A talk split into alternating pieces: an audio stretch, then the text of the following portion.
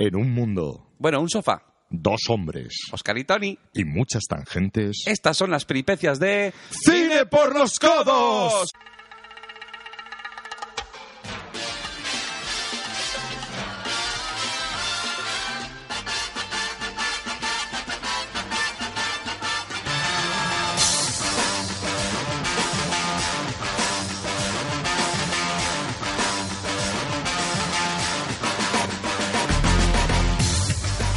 Hola a todos, ¿qué tal? Bienvenidos a otro Cine por los Codos. Yo soy Tony Yo soy Oscar, ¿qué tal? ¿Cómo estáis? y nada, pues eh, esta semana teníamos planeado una cosa eh, que va a ser una sección que iremos haciendo periódicamente donde rescataremos películas del pasado que han quedado un poco en el olvido, pero ha, ha habido una noticia recién eh, que nos ha hecho cambiar un poquito de, eh, de dirección. Eh, nos hemos enterado eh, recientemente que tristemente ha muerto eh, el señor Antoni Llorens. Llorens. Primera pregunta que me hice yo cuando me enteré de que se había muerto Antoni Llorens. ¿Quién es Antoni Llorens? Eso, ¿quién es Antonio Llorens? Sí, y cuando ya me enteré se me cayó como friki de cine que soy un poco la cara de vergüenza, puesto que Antoni Llorens no era ni más ni menos que el señor que en el 80 formó Lauren Films. Ole. Lauren Films. Lauren. Mayores. Sí, eh, Lauren Films, eh, a lo mejor los jóvenes no saben quién son, pero los de nuestra quinta, los de que tienen 30 y 40, sabrán de sobra del videoclub lo que era Lauren Video Hogar, luego posteriormente Lauren Films, los cines eh, que tenían por toda España. Sí, porque eran distribuidora, eran exhibidora y eran productora también. Sí, eh, Antoni Llorens estuvo nominado al Oscar en el 88 porque produjo Mujeres al borde de un ataque de nervios. Exacto. Y Y, entonces... muchas- y bueno, y alguna película más también de, de Almodóvar. Sí, exacto. Pero bueno, al Oscar por eso. Sí, el Oscar sí, el Oscar Sí. fue para eso. No ganó, ¿no? No, No ganó, no me acordaba. no, no, no ganó. Es verdad. No. Eh, hasta, hasta Todo sobre mi madre, Almodóvar, el Oscar pasaba bastante de él. Eh, vale, de acuerdo. Eso. Eh, y nada, y entonces pues hemos decidido que, que haremos un repaso, como habíamos planeado, a películas que a lo mejor queda- han quedado un poco olvidadas y algunas menos olvidadas, pero hoy va a ser eh, una sección de- dedicada exclusivamente a películas distribuidas por Lauren Films. Distribuidas, que Dis- eh, exactamente. Distribuidas. Esa, esa es la palabra, distribuida. Bueno, la gente le digo, no, es que eran de Lauren, no, pues eso es de Sony, no, es que eso es de... No. Distribuidas bien en cine, porque tenían sus propias salas, como bien has dicho, eh, tenían muchas salas a lo largo de España. Algunas de ellas creo que todavía siguen abiertas en Barcelona. Creo que no. O ya han cerrado- ya han cerrado todas. Que yo sepa, ya si alguien de Barcelona nos está oyendo y nos quiere mm, confirmar o mm, reírse en nuestras caras en los comentarios, que lo haga por favor. Pero Sí, creo que han cerrado todos los tienes Lauren ya. Sí, además ya ahora ya podéis hacerlo abiertamente, porque ya tenemos todo. Tenemos Facebook, tenemos Twitter, tenemos mm, de todo. Luego os Instagram no, que somos feos. No, Instagram sí, la he Tenemos Insta- abierto hostia, hoy. tenemos Insta. Toma. Fíjate, yo ni me entero de estas cosas. Vosotros tenéis la primicia antes que yo, fíjate. Sí, sí, sí, vamos, ya no sé. Nos vamos a ver si todavía sigue Twenty también, por intentar captar al público más juvenil. Mm. o, o la que toque. Oye, a ver, si hay algo- si hay alguno- Snapchat. Snapchat, no, porque no lo entiendo. Yo no entiendo Snapchat. ¿Seré mayor? Es Snapchat, pues fíjate, te tengo que preguntar. ¿Snapchat es lo de que mandas una foto y te dura como 5 segundos o algo así? Sí, algo así. Por eso no lo entiendo. No, no tengo ni puta idea de cómo funciona esa puñetera red social. O sea, Así que, por favor, si hay que- algún joven en la sala, que por favor nos haga un pequeño tutorial y encantados también abrimos un perfil en Snapchat. Hola. Oscar, soy Quique de Tarragona y quería daros Hola, un Quique. tutorial sobre Snapchat. Snapchat es para los chicos que les gusta hacerse pajas con fotos, pero luego no le quiere coger cariño. Ah, claro. Es que Gracias, Quique, gracias por Gracias, tu Quique. contribución. Qué, qué efímero, qué red social más efímera, señores. Perfecto. Bueno, eh, en fin, continuemos. Bueno, ya estábamos hablando, eh, Lauren Films, y vamos a hacer, pues eso, como dice Tony, que eh, hoy ha decidido empezar el programa, eh, pues por... em- Sí, me, me- me he impuesto así no, como hombre, un dictador. No, no, no, no, pero bueno, como yo había, yo había empezado antes, pues oye, ahora empiezas tú. Si es que esto es. Esto, aquí, va a empezar uno, claro. va a empezar el otro. Por eso que no hay ningún problema. No lo digo, joder, de verdad, qué susceptible. Oh, Bueno, en fin. Eh, pues sí, vamos a hablar un poco de esas películas que yo creo que muchos hemos visto, probablemente algunos en cine, quizá la mayoría en vídeo, ¿no? De esas, Alguno en móvil, alguno Eh, proyectado. No, no, no, estamos hablando de nostalgia. Somos muy nostálgicos, demasiado, yo creo. Alguno lo ha visto en Pero- Cinexin. Alguno puede ser que lo haya visto en, en Super 8, que tuviera un proyecto. Bueno, en fin. Pintado en una cueva. También, sí. O, o se compró el cómic. Da igual. vamos a ver.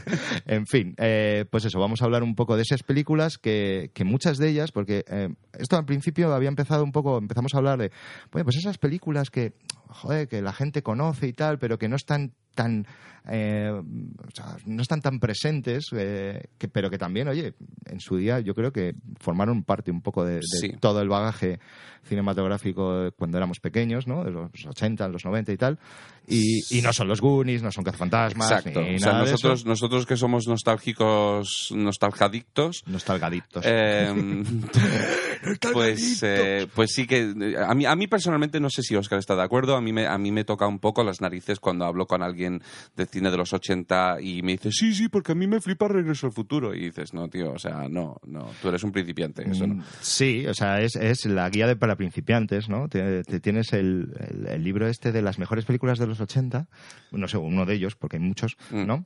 Y, y son las que te tienes que haber visto. Pero luego está la cara B, Sí. que es la de los Que videoclubs. en algún día, de- que, en- que en su día fueron exitazos. O sea, muchas no, de estas totalmente. películas tuvieron mucho éxito. eh, de colas en los cines y de cartelito de alquilada en la carátula de la película en videoclub. O sea, y muchos, muchos meses queriendo alquilar. Pero bueno, y cosas que dirías, venga ya, ni de coña. Pues yo te aseguro que en mi videoclub alquilar buscando a Susan desesperadamente era desesperante. O sea, tú buscabas a Susan desesperadamente, desesperadamente. Yo buscaba, pues eso, llegabas al videoclub y decías, a ver, que, ah, mira, esta es de Madonna, pues vamos a ver esta. Porque para los jóvenes de la sala, que sepáis que en aquellos tiempos, bueno, para empezar, para los jóvenes de la sala había una cosa que se llamaba videoclubs, ¿vale? y para los menos jóvenes, que ahora eran jóvenes, en aquella época en los videoclubs tenían una copia de cada película. Sí, sí, o sea, no estamos hablando de Una. Blockbuster, eso ya Sí, llegó sí, luego. Si se sentían particularmente chulitos, dos. Pero ya. Sí, sí, sí. Bueno, eh, luego había algunos, que eso sí que es verdad, Ah, sí, que se hacían su copia. Exacto. Ah, o sea, co- ah, cogían una, tenían dos vídeos VHS y hacían varias copias de la misma película. Esto es lo de menos, o sea, no sé cuántos habría. Yo estuve en alguno que lo No, tenía. yo también. Yo, y sí, de sí. repente era como, bueno, no, esta está alquilada, pero tengo esta lista de películas aquí por aquí escondida. Te que si el ojo. Te la paso y si está en esta lista, te la dejo y además hasta incluso, recuerdo en alguno, que eran in- incluso más baratas de alquilar. Pero bueno, Eso era cuando alguien te, te guiñaba el ojo y te daba una peli chula. Ahora, si alguien te guiña el ojo y te ofrece una película, probablemente es una versión de Blancanieves y los siete enanitos que no sea para todos los públicos. no, probablemente no. Exacto. Pero bueno, hablábamos de Lauren. Sí, y bueno, lo- perdona, lo que iba a decir era, eh, ya se me ha ido un poco el hilo, ¿no? Pero que lo que quería decir es que viendo esas películas de, los 80 sobre todo y los 90, eh, que no eran tan conocidas, ¿no? Entonces, de repente, pues empezaron a surgir títulos, ¿no? Y a raíz de la noticia del fallecimiento de Anthony Llorens, eh, pues eh, empezamos a relacionar esos títulos, o yo por lo menos empecé a relacionar los títulos y digo, bueno, pues esta es de Lauren, y esta es de Lauren, esta yo la vi en cine de Lauren, esta era de Lauren Video. Y es impresionante la cantidad de películas Sí, que llegaron a este país gracias a Lauren Films. sí. Eh, Bueno, han habido muchas distribuidoras españolas, eh, CB Films, José Frade y Zaro, eh, pero investigando el episodio de hoy es cuando nos dimos cuenta de, la gran cantidad de, películas grandísimas. Y ya no hablando en los 90, donde ya se salieron de madre, pero en los Sí. 80, las películas grandísimas que distribuyeron eh, Lauren y en todos los géneros. sí, todos los géneros. Además es que tocaban todo. Cine de autor, blockbuster, eh, pelis pequeñas o de, de medio presupuesto, etcétera. Lo tocaban todo. Mucho cine europeo también. eh, y, y todo lo traían. Sí. Y era una empresa que a la vez te traía dos artistas, por ejemplo, tan dispares como eran Woody Allen y Jackie Chan. Eh, Porque, por ejemplo, Jackie Chan tiene un Oscar honorífico y Woody Allen no. En- O sea, si vamos a hablar de prestigio, No, Woody Allen tiene un Oscar eh, a mejor guion y, tiene cre- tres. y a mejor director. O sea, que, uno. bueno, yo estoy hablando de categoría simplemente. ¿no? O Sí, sea, pero el de- el creo de- que es más prestigioso un Oscar por una película que el honorífico. El honorífico es honor. Y Ja- Jackie Chan es oriental, el honor les va un montón. Bueno, en esa parte sí, si lo vemos desde ese punto de vista, sí que entonces el Oscar honorífico a Jackie Chan es el Oscar mejor dado y más grande de la historia de los premios de la Academia. La academia estuvo viendo los supercamorristas y dijeron, vamos a darle un Oscar a este señor.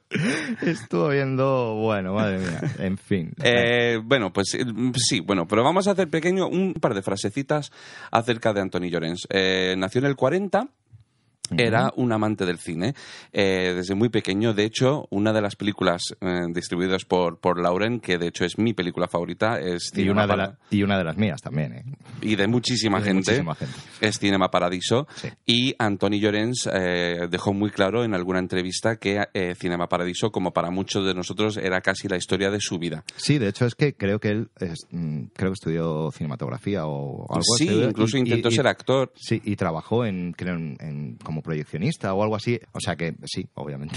Sí. Es totalmente autobiográfica casi. Pero como muchos de nosotros, pues sí, él, él amó el cine ya desde una, una edad muy de- eh, temprana, yendo al cine, y eh, pues ya que su carrera de actor no se terminó de lanzar, pues empezó a trabajar en distribuidoras. Trabajó en CB Films, luego estuvo trabajando en Paramount, y en el 80 montó eh, la empresa que tiene esta bonita sintonía.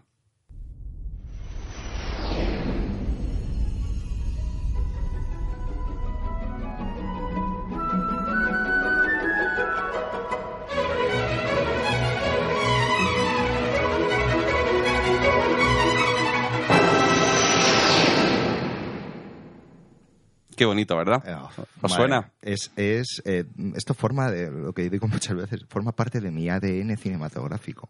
El, el mío probablemente también. Sí, o sea. De es- hecho, hoy, hoy he visto en una página web, he encontrado una página web que tenía el logotipo y es, es una especie de Wikipedia. Está en inglés, no sé si es americano o británico, pero es un- una Wikipedia de todos los logos o casi todos los logos de distribuidoras de todo el mundo. Wow. Y te salen los vídeos y te salen imágenes y, la- y el tío que lo, que lo ha montado los hace como una especie de crítica al logo, lo describe, pero lo que me hace más, no sé si me hace más gracia o me resulta más interesante, hay una cosa que evalúa que, que es el factor miedo del logotipo. El factor miedo. A ver, explícame eso. Pues él explica que alguna hay- es verdad que sí hay algunos logotipos que puedes encontrar sobre todo de empresas videográficas del principio de los 80 Uf, que dan duros. mucha grima Muy duros. Sí, sí. con sí, unos sí. gráficos que prácticamente te producen epilepsia y unas sintonías de Eso, la culpa es de la carga de Spectrum o algo de eso. Sí, las, o las cortinillas que tenía Televisión Española en los 80 antes de ir a publicidad. de Pero eso era tecnología punta en aquella Uf, época. sí, sí, sí, era Avatar.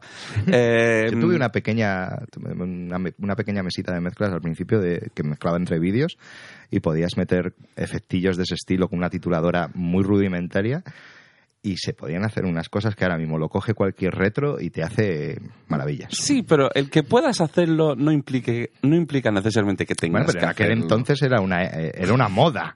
Guau, O sea, guau, guau, guau, guau. Publi. Exacto. Total, que, que en- concretamente en el Lauren Films, el factor miedo dice que hay un ligero factor miedo porque eh, sale el, el sonido de... Y yo, y esto, por favor, no quiero ofender a nadie, esto lo digo muy en serio, eh, me pregunto si el que ha diseñado este, este Wikipedia de logotipos es autista. No lo digo de coña, de verdad, porque obviamente la, la gente que sufre autismo, pues los, los ruidos eh, así de golpe, pues les producen miedo y tal. Y yo no sé si es... pero pero lo que vengo a decir es que es una página muy... O sea, si es una página Wikipedia de logotipos de cine para autistas, es probablemente la página web más especializada que existe en Internet. Pues habrá que investigarlo, desde luego. No, no, es, me es- es- me he pasado horas mirando la página. No, no. Es muy interesante. Y es hipnótica entonces también. Eh, bastante. Bien. Tengo que decir que solo pasé miedo un 30% del tiempo. bueno, no Estoy en el espectro del autismo. Ya estamos con las referencias autobiográficas, señores. Sí, pero, sí, sí, sí. bueno, Rain Man. Eh, O sea, igual que Cinema Paradiso fue para Anthony Llorens, Rain Man fue para mí. Eh, en fin. Yo soy más de mi cerebro electrónico. M- muy bien. Eh, No, da igual. ya hablaremos de Disney otro Sí, día. otro día hablamos de Disney. Pero bueno, vamos a, vamos a hablar de vamos a hablar de películas, Lauren. Vamos a hablar de películas Lennon, sí, porque decías que distribuyó, eh, por un lado, yo creo que el, el el premio gordo que tuvo en su día fue Woody Allen, sobre todo, yo creo, eh, en ese nivel. Bueno, en nivel videoclub a lo mejor fue más Jackie Chan. No, claro, o sea, hablamos de cine, ¿vale? Estamos Vale. al principio, vamos a hablar de... Primero las películas se ponen en, el- en los En cines, en las salas y luego pasan a vídeo, ¿no? Vale. Y es verdad que muchas películas de, de Lauren, ah, hubo muchas películas que mm, distribuyeron a nivel exhibición cinematográfica y luego muchas pasaron a su catálogo, pero otras no. Entonces, otras las sacaron porque, por ejemplo, mm, distribuyeron en cine, yo creo que casi todo, todas las películas de Orion Pictures, Sí. entre ellas, pues em, Robocop, eh, clasicazos, o sea, Robocop, Platoon, eh, No hay salida, que bueno, en su día a mí personalmente me gustó mucho esa película, eh, es un guilty pleasure de estos, o como queréis llamarlo. No sé qué tal habrá aguantado el paso del tiempo, supongo que no muy bien, pero me parece un thriller cojonudo en su día, pero bueno. Eh, y esas luego, mm, bueno, que terminó seguramente con El silencio de los corderos, eh, y luego esas películas pues sacaron, no sé si fue Columbia, ¿no? ¿Me has dicho? RCA Columbia, RCA Columbia, para vídeo, pues las Que ahora es editó Columbia TriStar. Exacto, ¿no? Y luego, pero sí que hubo muchísimas que pasaron a su catálogo, ese famoso y, y enorme catálogo de, de vídeo doméstico, en principio en, en VHS y beta, y luego en DVD, que también dio su guerra. Eso también daría para otro podcast porque ha habido muchas hostias por el catálogo de Lauren Films durante muchos años. Esto cualquiera que esté más metido en el tema de distribución y compra de películas y tal sabrá más que yo del tema, pero sí que es verdad que ha habido un montón de películas que se quedaron en un limbo mm, legal durante muchísimo tiempo en DVD sobre todo, en los últimos 10 años, que luego han ido retomando y han ido editando, pues, en el caso de Miramax, etcétera, etcétera. Pero vamos a ir hablando. Bueno, vamos a repasar algunos de los títulos. Sí, vamos a meternos a... Porque hemos hablado mucho de Woody Allen, hemos hablado de Jackie Chan. Bueno, yo de, es que me gusta hablar de Jackie Chan. Me, No, pero a ver, es que Jackie Chan es Jackie Chan. A o sea, mí nos me- hemos criado con él. me, me gustaba la canción que tenía, no sé, la de Jackie Chan, Jackie Chan.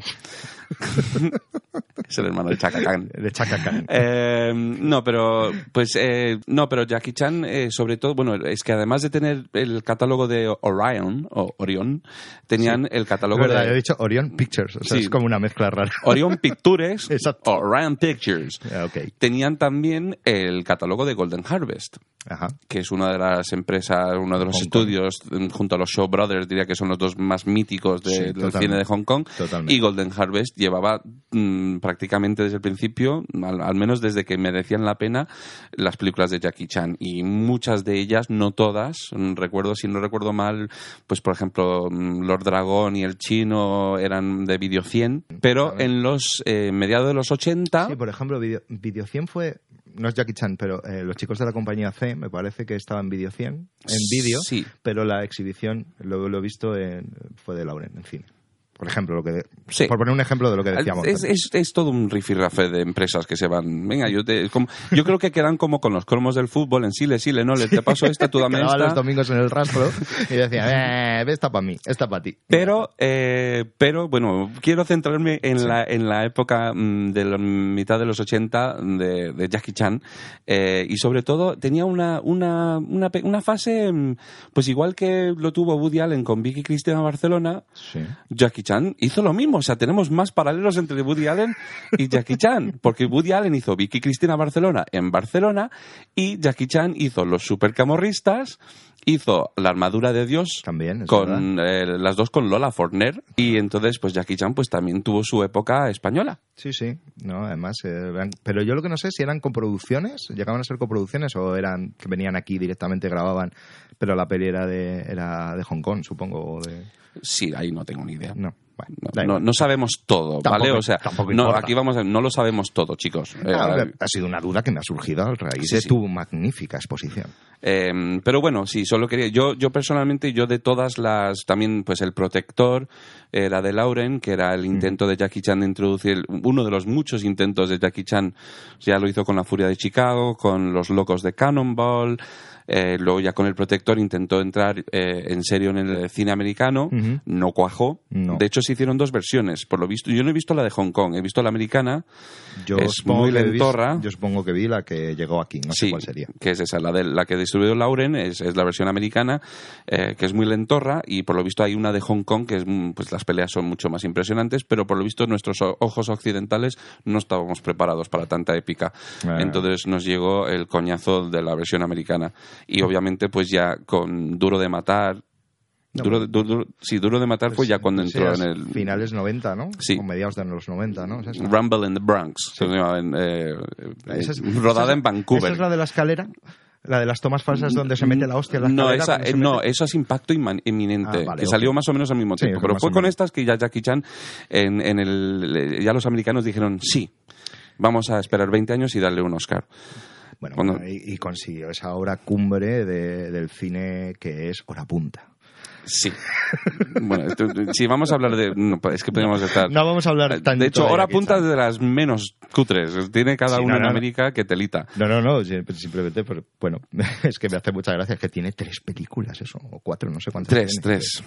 En fin. Yo creo que con la uno ya dijeron todo lo que tienen que contar. Ya, pues hicieron dos más.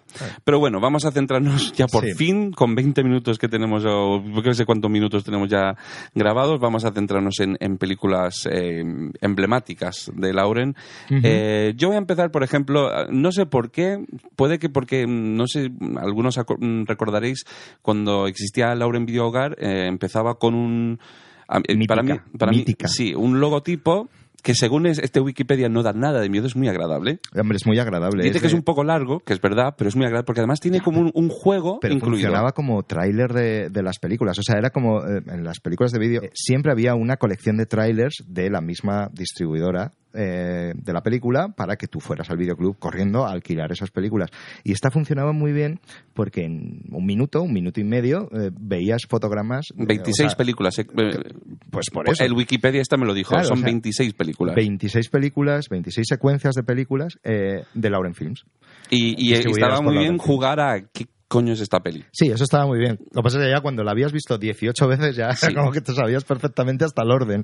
Pero bueno. Y, y- y- y viendo ese vídeo, eh, os, recomiendo que lo busquéis. Buscad Lauren Video Ah, ya se lo compartimos nosotros. Bueno, no lo te compar- preocupes. Sí, meteros, haceros fans de la página de Facebook de Cine por los Codos.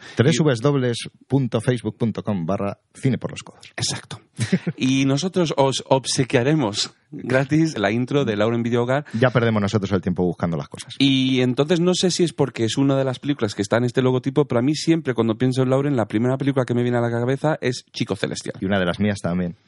Chico Celestial, que... Vamos a hablar de Chico Celestial. Vamos a hablar ahora de Chico Este Celestial. es el primer podcast de cine que va a hablar de Chico Celestial. Sí, y con esto hemos perdido al 95% de la audiencia que están pensando, ¿qué coño es Chico Celestial? Pero queda tan bonita. De hecho, yo, ¿sabes cómo, ¿sabes cómo me...? Porque, como, como he dicho, he estado estos días investigando eh, para este podcast. ¿Sabes cómo he visto Chico Celestial?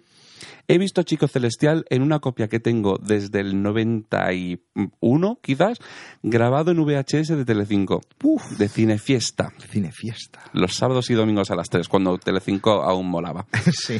Cuando era la pantalla amiga, y ahora de amiga tiene poca. No, ahora tienes diamante, ¿no? Pantalla diamante. eso. Entonces, Chico Celestial, pues ¿qué es Chico Celestial? Chico Celestial es una bonita historia sobre un chico de los años 50. Sí, sobre un chico, de verdad. Sí, pero no es celestial todavía. Ah, vale. En la Es intro no es antes, es celestial. precelestial. Es, precelestial.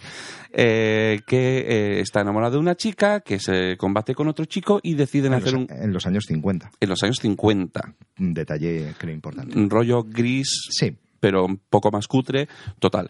Entonces deciden que van a jugar a un juego de gallina. Van cada uno con su coche y hacia un precipicio y el que se tira más tarde se lleva a la chica. Yo no sé por qué, porque para mí el que se tira más tarde es más gilipollas.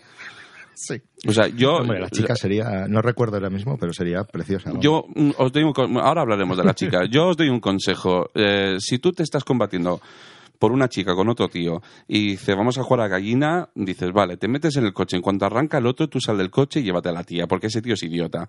Pero bueno, el caso es que lo hacen. eh, el chico protagonista, bueno, el protagonista es Luis Smith, Luis Smith. que es un chico que hizo tres pelis, básicamente. Hizo La presa de Walter Hill, Ah, bueno, mira, esa me gusta. que es muy buena película. Además, él es el que la lía. Es el que empieza a pegar... Bueno, Llevo mm, como cinco años para volver a ver esa película con unas ganas locas, pero como no encuentro una copia mínimamente decente, no lo hago. La presa, para que no lo sepáis, es una película de Walter Hill, es una especie de deliverance o defensa de Mejor, unos... yo creo que eh, mejor. Sí, yo creo que también. Eh, de unos... eh, ¿Cómo explicarlo? Unos falsos soldados, como si fueran de la mili, prácticamente, que van a hacer prácticas al bosque Exacto. en Luisiana y justamente el personaje de Louis Smith tienen balas de fogueo, que queda claro desde el principio que es idiota, no se le ocurre otra cosa que pegar unos tiros falsos a unos cazadores cajunes y entonces esos mm, cajunes les tocan los cojones a los soldados durante el resto de la película, los van matando uno por uno y así. Una Pero bueno, de entonces. Louis Smith, pues es este chico de la presa, también sale en una película que no sé si se, se estrenó en España o no, es muy bizarra incluso para mí, que es Búcaro Banzai. Sí, sí, sí. Las aventuras de Bucaro Sí. Banzai con Peter Weller. Exacto, y con todo Dios, Y todo con el mundo. todo Cristo, todo- sí, con Christopher Lloyd. todo con- Christopher Lloyd. con todo Christopher con Lloyd. John Lithgow, con Jeff Goldblum, Ellen Barkin. vida. Pero y es súper divertida esa peli. Es Es verdad que no ha pasado muy bien el tiempo por ella, pero Es yo la vi hace rara. poco. Pero es una peli, pero por eso precisamente, joder, es que es una película rara, de ciencia ficción muy rara y que está muy bien y que es la típica película que yo digo que si ahora mismo se hiciera un remake de ella, seguro que funcionaba muy bien. pues se suponía que se iba a hacer una secuela, pero como la primera no funcionó, dijeron, "Nah". Ya, pero eso hace 30 años. Sí, no, la peli es del ya 84. mejor que secuela ya directamente y con, un remake. y con unos títulos de crédito finales con todos los protagonistas andando en como una formación. es, es muy rara. Pero bueno, Pero muy recomendable. El Louis Smith hizo estas dos películas rarunas y luego eh, fue el protagonista de la mítica película Chico Celestial. Chico Celestial. Entonces, ¿qué pasa? Que eh, el otro chico mm, es el gallina, se tira, Louis Smith ve que gana, se va a tirar, pero tiene una pulsera que se queda enganchado en el volante, se mata en el precipicio y acaba en el purgatorio porque es un chico malote, rollo Danny Suco en gris, y entonces todavía no, no le dan para el cielo. Entonces, pues le proponen para intentar ganarse el cielo, volver a la Tierra. No sé muy bien por qué mm, se muere en los 50, pero cuando vuelve a la Tierra son los Porque es un- 80. Da No, no, igual. pero bueno, el caso es que le- le- él tiene que volver para ayudar a un chico que es un pringao. Eh, no se sabe muy bien, siempre es? ayuda a este chico. Que es el de Águilas de Acero. Sí, es, es, eh, Jason Gedrick, Sí. protagonista de Águila Cedro, donde ya hacía más el machote, pero aquí es un pringao. Yo, de hecho, a Jason Gedrick siempre lo confundía con Jason Lively. Jason Lively es el que hace del hijo en las vacaciones europeas de una familia Ah, sí, chiflada sí, sí, americana. es verdad. Bueno, este chico, otro chico con tres pelis. Las vacaciones europeas de una familia chiflada americana, El secreto de los fantasmas, película horrenda del Roland Emmerich eh, pre-apocalipsis adicto. y Del, el, Roland, del Roland Emmerich estoy probando a ver qué sale. sí, y El terror llama a su puerta. Esa sí está muy bien. Película muy de culto. Esa sí. Y además Jason Lively, como dato también diré que es el hermano de Robin Lively, que fue la protagonista de una película que funcionó muy bien en América y menos aquí, que es una disparatada bruja en la uni- universidad, o Teen Witch, como se llama, y es la prota femenina de Karate Kid 3. Ah, vale. Lo cual Sí, sí, me sí. lleva a otra Estaba cosa. pensando en, en Hilary Swank, pero esa es otra, Karate Kid. Sí, quería, eh, quería eh, y otra cosa que he estado pensando con lo de Karate Kid. Eh, el director de Karate Kid, de la saga de Karate Kid, es John, John G. Abelson, que fue el director de la primera y la quinta de Rocky, y claramente quiso hacer un refrito de Rocky con karate. Pero justo hoy estaba pensando... Es la misma película, ya te lo dije. No, pero es que no lo es. Es que he, Es he- la misma he- película. he quedado en que no lo es. ¿Por qué? Porque en la saga de Rocky, Rocky única y exclusivamente está enamorado de Adrian. Solo tiene ojos para Adrian. Pero tenemos a Daniel LaRusso, que además es otro pringao, que durante Y toda que la no es el auténtico Karate Kid. Sí. Durante toda la película está enamorado de Elizabeth Shue. La segunda parte tiene ¿Y lugar. ¿Y quién no? Hombre, ¿quién no? Sí. Pero justo, o sea, la segunda parte empieza justo en el segundo que termina la primera parte, se va a Japón y se va con Tamlin Tomita. Pero, ¿qué pasa con Elizabeth Chu? Dice, bueno, vale, el tío se ha ido a Japón, se va a echar una cana al aire porque está en Japón y, bueno, ¿quién se va a enterar? No había internet ni Facebook ni nada. Pero en la 3, que tiene lugar justo donde termina la 2, vuelve a América, Elizabeth Chu ya no se le ve por ninguna parte y se enrolla con la tía esta, con la, con la Robin Lively. Elizabeth Shue estaba sustituyendo a la primera a la primera Ella Jennifer estaba con, de, sí, de de- Michael de J. Regreso Fox en Regreso al Futuro. Futuro. Entonces, Daniel LaRusso es un player, es un ligón. Sí, sí, sí. Eh, y, y otra, y, otra, y otro miembro de la familia Lively, la media hermana de Jason y Robin Lively, es Blake Lively, que es la, la de ahora. la muy famosa de ahora, o sea, es la nueva generación de los Lively. Pero bueno, volvamos a Chico Celestial. Eh, Chico Celestial, pues entonces eso, él vuelve en los 80 a ayudar a este pringao y luego se da cuenta de que la madre del pringao es su novia, de los 50, interpretada por Jane Kaczmarek. Jane Kaczmarek, que especializaba en hacer de madre gruñona en, los 80, en Chico Celestial, viceversa con Josh Reinhold, pero es mundialmente conocida como la madre de Malcolm. Efectivamente. y la mujer de Brian Cranston. Ahí está. Eh, y bueno, pues nada, es una película de... Por eso, es un. Yo siempre lo he visto que es una adaptación del Cielo puede esperar a público adolescente. Sí, es un poco ese rollo. hecho, hubo- ha habido un millón de películas de esa, de esa índole, desde esa, luego me acuerdo de una con Robert Downey Jr., se llamaba, esa me gustó más. Eh, El ¿cómo cielo se equivocó. El, cielo se equivocó con Sybil Shepherd.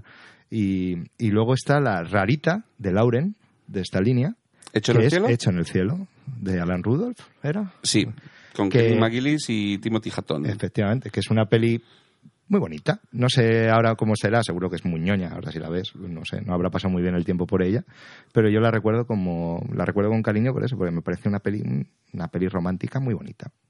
Bueno, pues el caso es que che, Chico Celestial, vamos, eh, bueno, es que esta- esta- eh, sinceramente... Tampoco hace falta hablar Es que tanto es de eso, Chico iba a decir, me Celestial, parece, o sea. me parece bien que estemos hablando de otras películas porque en su día a mí Chico Celestial me pareció un peliculón.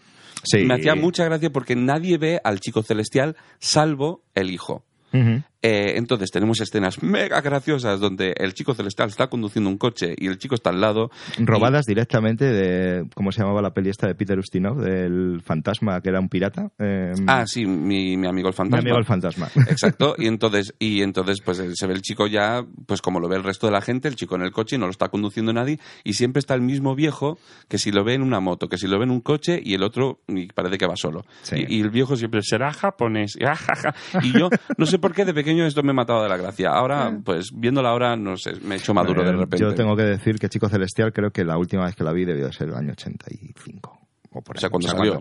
Cuando, cuando- mm, en vídeo, supongo. O sea, la vi en cine, recuerdo verla en cine, en Cine Lauren también, pero mm, no sé, creo que no pasó de mi del alquiler de tipo cuando saliera en, en VHS por, ah, esta la he visto, esta divertida, me la cogí, la vi y no la he vuelto a ver. No, nunca más. pues no, no merece la pena. Me. ¡Viva Lauren! No veas me, esa. Me imaginaba, me imaginaba. Vamos a ir con alguna buena de Lauren, venga. ¿Vamos a ir con una buena? Pues no lo sé. Hombre, que podemos hablar de Woody Allen, pero no vamos a hablar No vamos de a Woody hablar de... Allen. No vamos No, es que, a hablar de ver, vamos a, vamos a hacer una cosa ya para cerrarlo. Eh, en los 90 se hicieron también con el catalogazo de catalogazos en los Sí. 90 que era Miramax. O sea, dieron el golpe.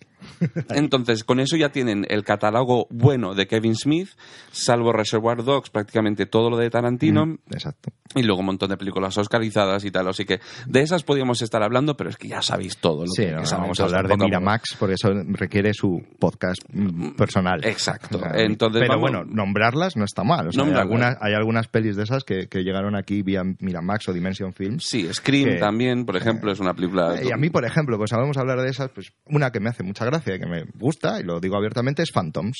Phantoms es una peli muy divertida. Yo, yo dimito. Yo dejo este podcast. Ah, pero es muy Odio divertida. esa película con toda mi alma. Bueno, aquí es donde, claro, no vamos a coincidir en todo. No, no, Cago no. en la hostia, si no Es vaya diversión. No. Por si hay dudas, chicos, cuando si alguno está escuchando este podcast para tener recomendaciones de qué películas ver o no, hacedme caso a mí.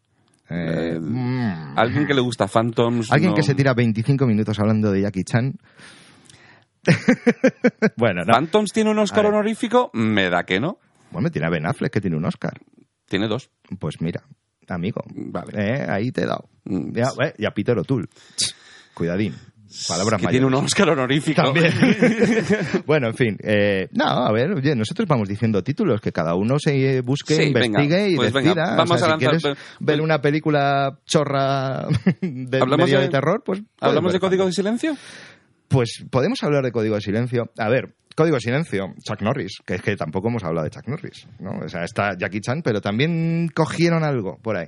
Eh, Andrew Davis, eh, a ver, Código de Silencio es una de esas películas que yo recuerdo haber visto un montón de veces, eh, pero que, pues igual, hace pues, un montón de años que no he vuelto a ver.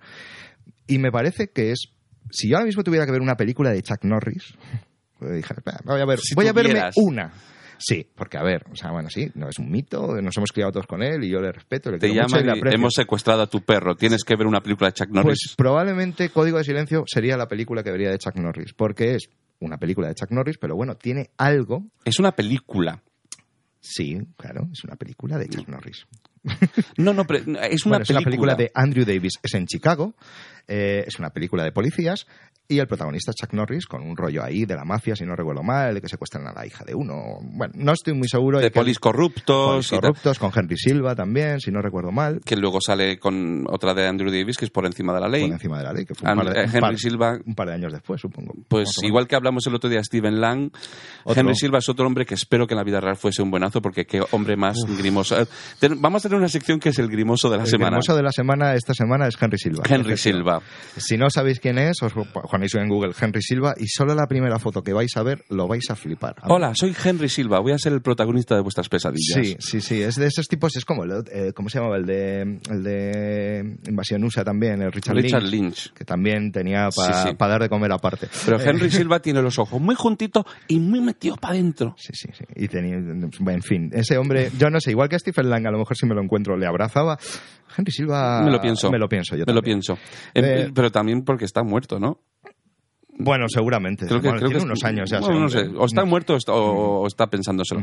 Pero bueno, lo, pero lo que, lo que me refería cuando digo que Código de Silencio es una película, la diferencia, o sea, eh, además lo, lo interesante Vale, es ya que sé por dónde vas. eh, Chuck Norris hizo películas antes de su época canon, que es su época, digamos, más gloriosa. Algunas bastante Eh, buenas. Fur- Furia Silenciosa, por ejemplo. Eso daba bastante miedo. A mí me dio mucho miedo en, su día. Pero, pero Código de Silencio es, es interesante en el sentido de que es una película de Orion Pictures, distribuida aquí por Lauren, que, se- que la hizo en mitad de su época canon, cuando tenía Sí. un contrato firme, que ya había hecho la de Desaparecido en Combate. Invasión USA y tal, y en medio de esto hace Código de Silencio. Y entonces, las demás películas mm, que he mencionado y otras que hizo a posteriori son películas para el lucimiento de Chuck Norris. Es Chuck Norris pegando patadas y puñetazos y haciendo lo suyo.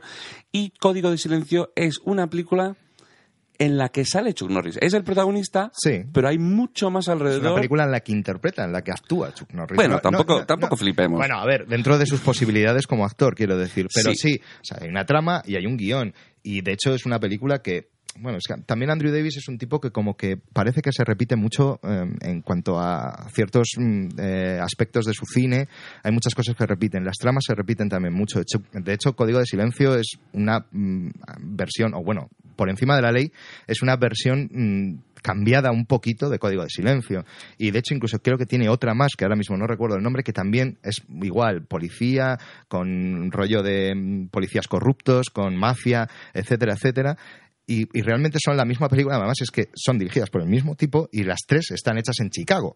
O sea, que es que parece como... Y el que- que- fugitivo también es Chicago, si no el, el fugitivo Chicago y a la caza del lobo, del lobo rojo con Jim Hackman y Tommy Lee Jones que también la distribuyó Lauren también es en Chicago es un tipo que supongo que sería de allí porque O sea, si, no, si no, no sé, o sea, a lo mejor Exacto. tenía el, el bonobús sí para ir eh, a Chicago. o le daban más pasta en, en, la- en el ayuntamiento o lo que fuera pero bueno sí es una película que como tú dices es una película o sea la puedes ver porque dentro de que tenga un mejor o un peor guion tiene bueno, se, se ve y es agradable de ver y está bien hecha y está bien dirigida. Andrew Davis es un tipo bastante capaz de hacer una buena película de acción, que es lo que es Código de Silencio. Por eso digo que si me preguntas una peli de Chuck Norris, Mm. pues a lo mejor te diría esa. Lo que Eh, también salvo de, de Código de Silencio eh, eh, son los secundarios. Tiene unos secundarios, Sí. además de Henry Silva, que es el malo malote de, por antonomasia, tiene unos secundarios en lo que es- son los demás policías de, de la brigada. Muchos de ellos que repetían en las pelis de Sí, Andrew Davis. y muy auténticos y entre ellos eh, tenemos pendiente un podcast en el que vamos a hablar de secundarios de lujo Sí. eh, y casi todos los que habíamos pensado ya son tristemente desaparecidos secundarios de lujo y aquí voy a romper una lanza ya por el primer tristemente desaparecido Dale. secundario de lujo que es Denis Farina Sin duda. Grandioso, Dennis Farina. Eh, Denis Farina que además en- cuando el, estaba el primer Jack Crawford. Es verdad El en, primer Jack en Hunter del cine. Sí, señor. que, que- que- bueno que es el dragón rojo de la primera parte de, de Hannibal Lecter de la saga de Hannibal Lecter que en inglés por, se llama dirigida por un enorme Michael Mann. Michael Mann Un día hacemos uno de Michael Mann, ¿eh? Ese para mí. ese para ti sí yo eh, pero bueno eh, sí Manhunter que en España se llama Hunter no sé por qué Sí, es Hunter. no Ma- Man- no que así es muy complicado el título Man- Manhunter Manhunter. Manhunter Manhattan Por no, no. confundirlo con Manhattan. Claro, Eso te iba a decir. La de Woody Allen, no Complicarlo. Pero bueno, Denis Farina eh, tiene una cosa interesante eh, que, em, de hecho, él empezó en el cine de la mano de Michael Mann en la película de Ladrón de nuestro favorito James Caan. Otra grande. Y, pero eh, compaginaba su trabajo de actor secundario, sobre todo en muchas series policíacas de los 80, eh, y también cuando hizo Código Silencio, estaba al mismo tiempo todavía, todavía trabajando como agente de Era policía. policía, efectivamente. Sí, y señor. estaba trabajando de policía cuando hizo, hizo Código de Silencio. O sea, más auténtico imposible. y lo dejó, eh, dejó de trabajar de policía. Era, como- era asesor, ¿no? Como asesor en, en películas. Empezó así, como ¿no? asesor en Ladrón. Era un poco Kevin, eh, Kevin Spacey en LA Confidencial. Sí, poco ese rollo. exacto, exacto. Eh, pero bueno, iba a decir, pero sigue vivo. No, no sigue vivo. No, Eh, respeto. y, y entonces, a raíz de una serie que hizo Michael Mann después de Corrupción en Miami, que es Historia de Crimen, Crime Story, ahí ya Denis Farina pues mm, vio que podía vivir tranquilamente de actor, dejó de ser policía.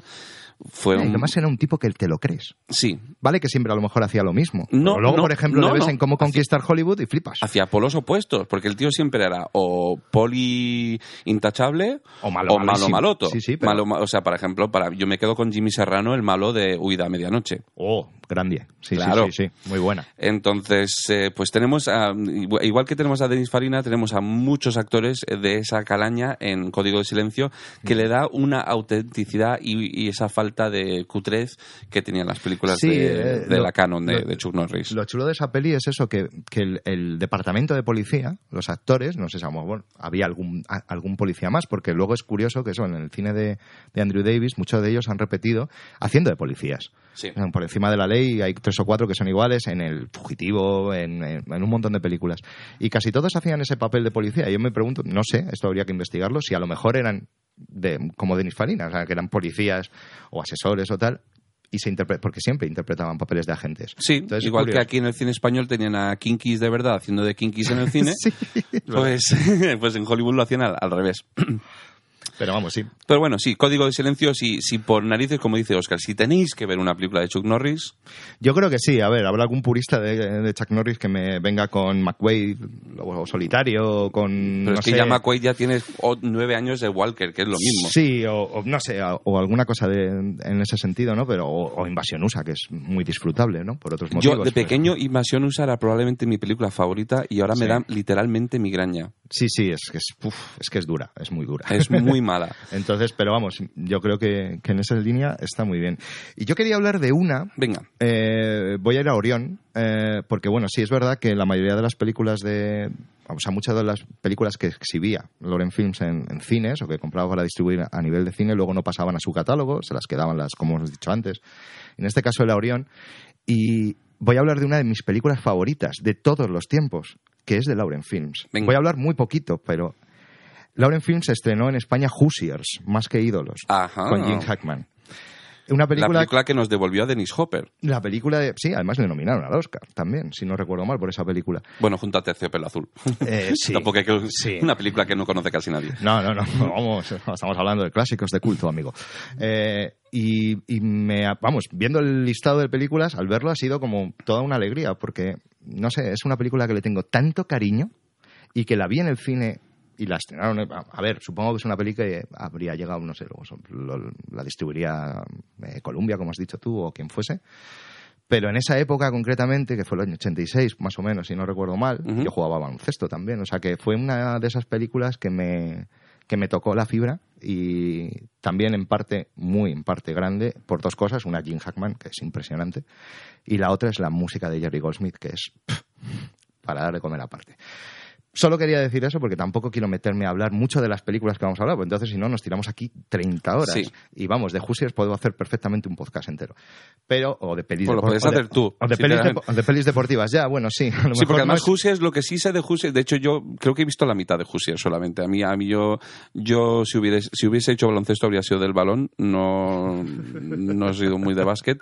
Eh, pero sí sé que Hoosiers, eh, pues a lo mejor es la película que creó mucho de los clichés que ahora se hacen en películas deportivas, Es, yo creo que es eh, marcó un- una tendencia, yo creo, a seguir luego después en el, en el tema del cine deportivo, sí, sin Mm, duda alguna. El entrenador así gruñón, pero que realmente lo da todo por los chicos, ellos no lo tragan, luego le quieren y, y todo el rollo. Y la charla justo antes de la victoria. Sí, pero además es una película que es muy previsible. O sea, tampoco vamos a descubrir nada del otro mundo, ¿no? Pero durante está no sé, creo que tiene eh, está hecha con tanto cariño y está hecha tan bien que sinceramente si ahora mismo alguien tiene la posibilidad de verla, no la ha visto nunca, quizá, insisto, quede un poco anticuada. También lo bueno que como la película se desarrolla en los 50, en los 60, si no Sí. recuerdo mal, tampoco es tan eh, hija de su tiempo, porque la peli es ochentera, obviamente, la música es ochentera, bueno, muchas cosas.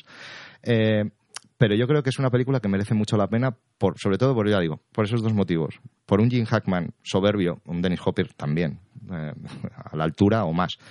Y por la música de Jerry Goldsmith, que es una de mis bandas sonoras favoritas de todos los tiempos. Y ahora sigue tú. Sigo yo. Otra cosa. Pues aquí quiero hacer comparativa de dos películas de Lauren. Una eh, favorita, bueno, favorita quizás no, pero una película muy amada por mucha gente, que es Remo desarmado y peligroso. Eh, Remo desarmado... Un clasicazo. un clasicazo del cine de serie B, protagonizado por Fred Ward y Joel Grey, el, el mítico maestro de ceremonias de cabaret, eh, que aquí hace de una especie de Mr. Miyagi que ahora se puede interpretar como una interpretación bastante racista. Eh, Bueno, es más, es más el de Kill Bill, ¿no? ¿Cómo se llamaba el tipo este? Gordon Liu. Eh, sí, en el... Sí, lo que pasa es que Gordon Liu es el- chino y Joel Grey no. No, ya, ya, ya. Le tienen todo pintado la cara como si fuera chino y habla mm, con ese acento falso chino, se llama Chun. Y bueno, el caso es que Y esquiva balas. esquiva balas y camina sobre el agua. Y, y a mí también es, es, es muy ochentera, pero me gusta mucho también la banda sonora de Remo de San Mola- mola mucho. Y menos mal porque la repiten constantemente durante toda la película. Sí, sí, es un leitmotiv que es- esa es la banda sonora. Sí, entonces, ¿qué pasa con Remo? Remo, para el que no lo sepa, está basado en una serie de novelas de Remo Williams, El Destructor, se llamaba, y hay 300 novelas de Remo Williams. O sea, de lo que es la, la novela, digamos, de Pulp Fiction, literalmente, las novelas de pulpo, eh, donde salen muchos pulpos, eh, pues eh, ha sido todo, es un, un hit de ventas y yo creo que soñaban realmente con poder hacer las 300 Bueno, 300 no, pero una saga. una saga bonita y al final pues la película en videoclub sí, pero en cine no terminó de funcionar y eh, Yo creo que esa película funcionó en Europa o en España. En Europa funcionó mucho mejor, ¿no? sí. Yo creo que en Estados Unidos pegara mucho pelotazo eso. mm, no, no funcionó muy bien. Y luego además en- se puede ver en YouTube, hay un piloto de hora y media de una serie que tampoco se llegó a hacer. Pero bueno, tenemos ahí a Fred Ward, que es un actor que tenemos que tendríamos que hablar algún día mucho de Fred Otro, Ward. otro grande. Fred Ward, si quieres un tipo gruñón que haga como de duro pero ca- cachondo, Sí, Fred y Ward hasta es cierto punto entrañable. también. Entrañable, sí. De hecho, sale en otra película que me he visto en esta investigación de Lauren, que es Admiradora Secreta, lo haciendo de poli que quiere liarse a hostias con quien sea, porque sí, que es una comedia romántica. Sí, sí, sí, con- Pero bueno, con eh, Thomas C. Howell. Exacto. Bueno, ahora también puedo hablar de Ahora eso, pero, bueno, pero lo que quería comparar, o sea, ya he dicho lo que quería decir de Remo desarmado y peligroso, porque mucha gente lo conoce, si no la habéis visto, vedla, es, es muy chorra, pero es muy divertida. Divertida. Pero la voy a comparar con la película mm, que menos te puedes esperar que, que pueda comparar, que es Oxford Blues. Oxford Blues es una película que se hizo en los 80 para mayor lucimiento del Un, yan- ídolo. un yankee en la universidad. Sí. Eh, un, un ídolo de masas de los 80 como era Rob Lowe. Ahora, hay una cosa que quiero decir a favor de Rob Lowe. Eh, Rob Lowe en los 80 pues era el guaperas por antonomasia, hizo San Elmo Punto de Encuentro, eh, hizo Los Rebeldes, hizo Clash, ¿vale? Y entonces... John esta- Blood, esa, ¿cómo es- se llamaba? La de sí, Fuerza de. Campeones. Ah, hockey, sí. eh, con, con, con Patrick Swayze y un, muy joven Keanu Reeves. Y, y, y entonces, y justamente iba a hablar de Youngblood porque en Youngblood pues, eh, hace de una estrella de hockey sobre hielo y en Oxford Blues hace pues de un chulito yankee que se va a la Universidad de Oxford y eh, acaba Pero iba por una chica, ¿no? Si va por Lady Victoria, O sea, es como Felicity. Eh, sí, ¿por qué no? Eh, entonces va por, por una chica que no conoce de nada. Sí, sí, sí, que se enamora porque la ve en, en las revistas, Sí, ¿no? O algo así. que era una chica de la que yo estuve bastante colgado en los 80, que es Amanda Pace. Amanda Page. muy guapa, con el carisma de una lata de Coca-Cola, pero muy guapa, Sí. eh, que hizo mm, exitazos de los 80 mm, como Saigon, que es una película que me encanta, con No, Saigon, Dafoe. Saigon está de puta madre. eh, y creo que, que hace de francesa, que tiene un acento horrible, pero bueno, la película es muy chula. Transgen, transgen, los genios de la muerte. Sí, Leviatán. Leviatán está muy bien. Leviatán, mm, un día vamos a hacer un podcast de, sub- de películas subacuáticas y, y Leviatán va fi- va, va a figurar muy fuertemente en ese sí, podcast. sí, vamos, incluso mejor que algunas con más caché. Sí, y la chica anda bastante desaparecida desde que se casó con Corbin Bernsen, con quien sigue a día de hoy. Corbin Bernsen de la, La Ley de Los Ángeles, Otro que tal baila. Una Joder. mujer en la liga y El Dentista.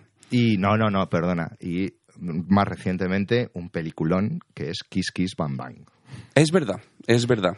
Sí, Que además ahí está fenómeno. Pero bueno, peli. el caso es que Rob Lowe se va a la universidad buscando a esta chica y se mete en el equipo mm, De remo. de remo. Ujú. Entonces, yo había pensado que para intentar aprovechar el tirón que había de la otra película que he mencionado, en vez de Oxford Blues, en España, ya que les gustaba mucho cambiar los títulos, que se llamara Remo Desarmando y Guaperas. Porque desarmaba a todas las chicas. Entonces, Remo. Desarmando y Guaperas, con. Rob Lowe. Pero que lo que quería decir de Rob Lowe es... Joder. Rob Lowe en los 80, igual que Amanda Pace, muy bonito de ver. Si Sí. te gustaba ese rollo, a mí no, pero con el carisma de una lata de Coca-Cola. Pero, pero, no sé qué ha pasado con Rob Lowe, que ahora es la hostia. O sea, ya, Sí, ya se, se llama El ala oeste de la Casa Blanca. Bueno, no, no, se llama Malas Influencias. También, sí. En O sea, Malas Influencias a James está muy- Spader, ¿no? Con James Spader haciendo Sí. de no grimoso para cambiar. Otro día también podríamos hablar También. de la carrera grimosa de James Spader. Sí, Otro tío que es muy majo en la de vida bien, real. de bien a muy mal. ¿Qué pasa? Que, que Malas Influencias salió justo en el momento de que Rob Lowe tuvo este escándalo donde se filmó a sí mismo eh, tirándose a una chica que resultó tener 16 años y entonces estuvo en lista negra en Hollywood durante unos cuantos años hasta que, como bien dices, volvió con el ala oeste de la Casa Blanca donde insistió, además no sé si lo sabes, insistió eh, originalmente, eh, si no habéis visto la ala oeste de la Casa Blanca, Estáis tardando. estáis tardando. Es un- una serie mm, como la Copa de un Pino, lo mejor que ha hecho Aaron Sorkin y Aquí, hecho aquí nos quitamos las gafas, ¿no? Pues somos muy gafapastas. Sí, somos muy mismo. gafapastas. Si decimos que El ala oeste es una obra maestra, nos van a decir, Buah, es que esto es... No, es que es muy buena. Es que lo y, es. Y, y, ved antes El presidente y la señora Wade, que Sí, es como la, que la es- es precuela. el piloto Sí, de- pero en versión cine. Sí, sí, totalmente. Eh, pero el personaje de Rob Lowe en, en el ala oeste de la Casa Blanca, que es Sam Seaborn, que es un chico como muy tímido, muy correcto y tal, claro, no pega con, para nada con, con su apariencia física. Y hay otro personaje que es Josh Lyman, que es ligón y es un poco así bravucón, que es Brad- Bradley Bradley Whit- Whitford, que en los 80 mm, se las daba de, normalmente del chico deportista que machacaba a los novatos Es verdad, es verdad. en Aventuras en la Gran Ciudad, La Revolución de los Novatos, etcétera, Sí, sí, etcétera. Eh, y, y originalmente era al revés. Querían que Rob Lowe fuera Josh Lyman Hombre, hubiera pegado y más. Bradley Whitford fuera Sam Seaborn. Y fue Rob Lowe que habló con Bradley Whitford y dice, ¿os importa si les exigimos que nos cambien los papeles? Rob Lowe muy inteligente. Y luego fue más allá con Parks and Recreation, que es otra pedazo de serie, Sí. donde Rob Lowe hace de idiota total y lo borda. es un papelazo. O sea, mm, viva Rob Lowe. No, es un tipo que además sí, eh, sí ha estado un poco, no vamos a meter ahí al tema de la prensa amarilla, ¿no? Pero siempre estuvo como, era como el, el team, team Capi, team, team Iron Man en los 80, o eras de Tom Cruise o eras de Rob Lowe, ¿no? Un poco eso, ¿no? De, de- hablo de las chicas. Yo por lo menos las carpetas Yo de mis que- compañeras... yo creo que casi se pasaron un poco la batuta, porque Rob Lowe era un poco antes. O sea, to- Tom, a ver, Tom Cruise tuvo Risky Business, tuvo Legend, pero realmente fue con Top Gun que ya pegó el, pelotazo. Que es cuando Rob Lowe empezó, Lowe a bajar. a ba- empezó a bajar. Efectivamente, sí, sí, sí. No, a ni- Entonces- a, nivel de... Pero sí, pero a nivel de, digamos, un poco de prestigio, eh, a nivel, pasando de lo que es Tom Cruise y pensando de lo que es Rob Lowe, tenía más fama de algo mejor actor Tom Cruise que Rob Lowe. No, escogía mejores proyectos, menos cóctel. De los cócteles. Es que cóctel es muy poco defendible. Sí. Pero, eh, pero bueno, lo que decía de Oxford, Oxford Blues es un- una película que en su día no me gustó mucho, hoy tampoco, pero me he quedado bastante flipado con el reparto. No lo recuerdo. El reparto es, bueno, para empezar, tengo que hacer una... mm, Recuerdo a Amanda Pace, eso sí. Sí, tenemos a Amanda Pace. Eh, lo que dije en el otro podcast lo dejo claro también por si alguien está empezando con, con esta. Eh, soy británico.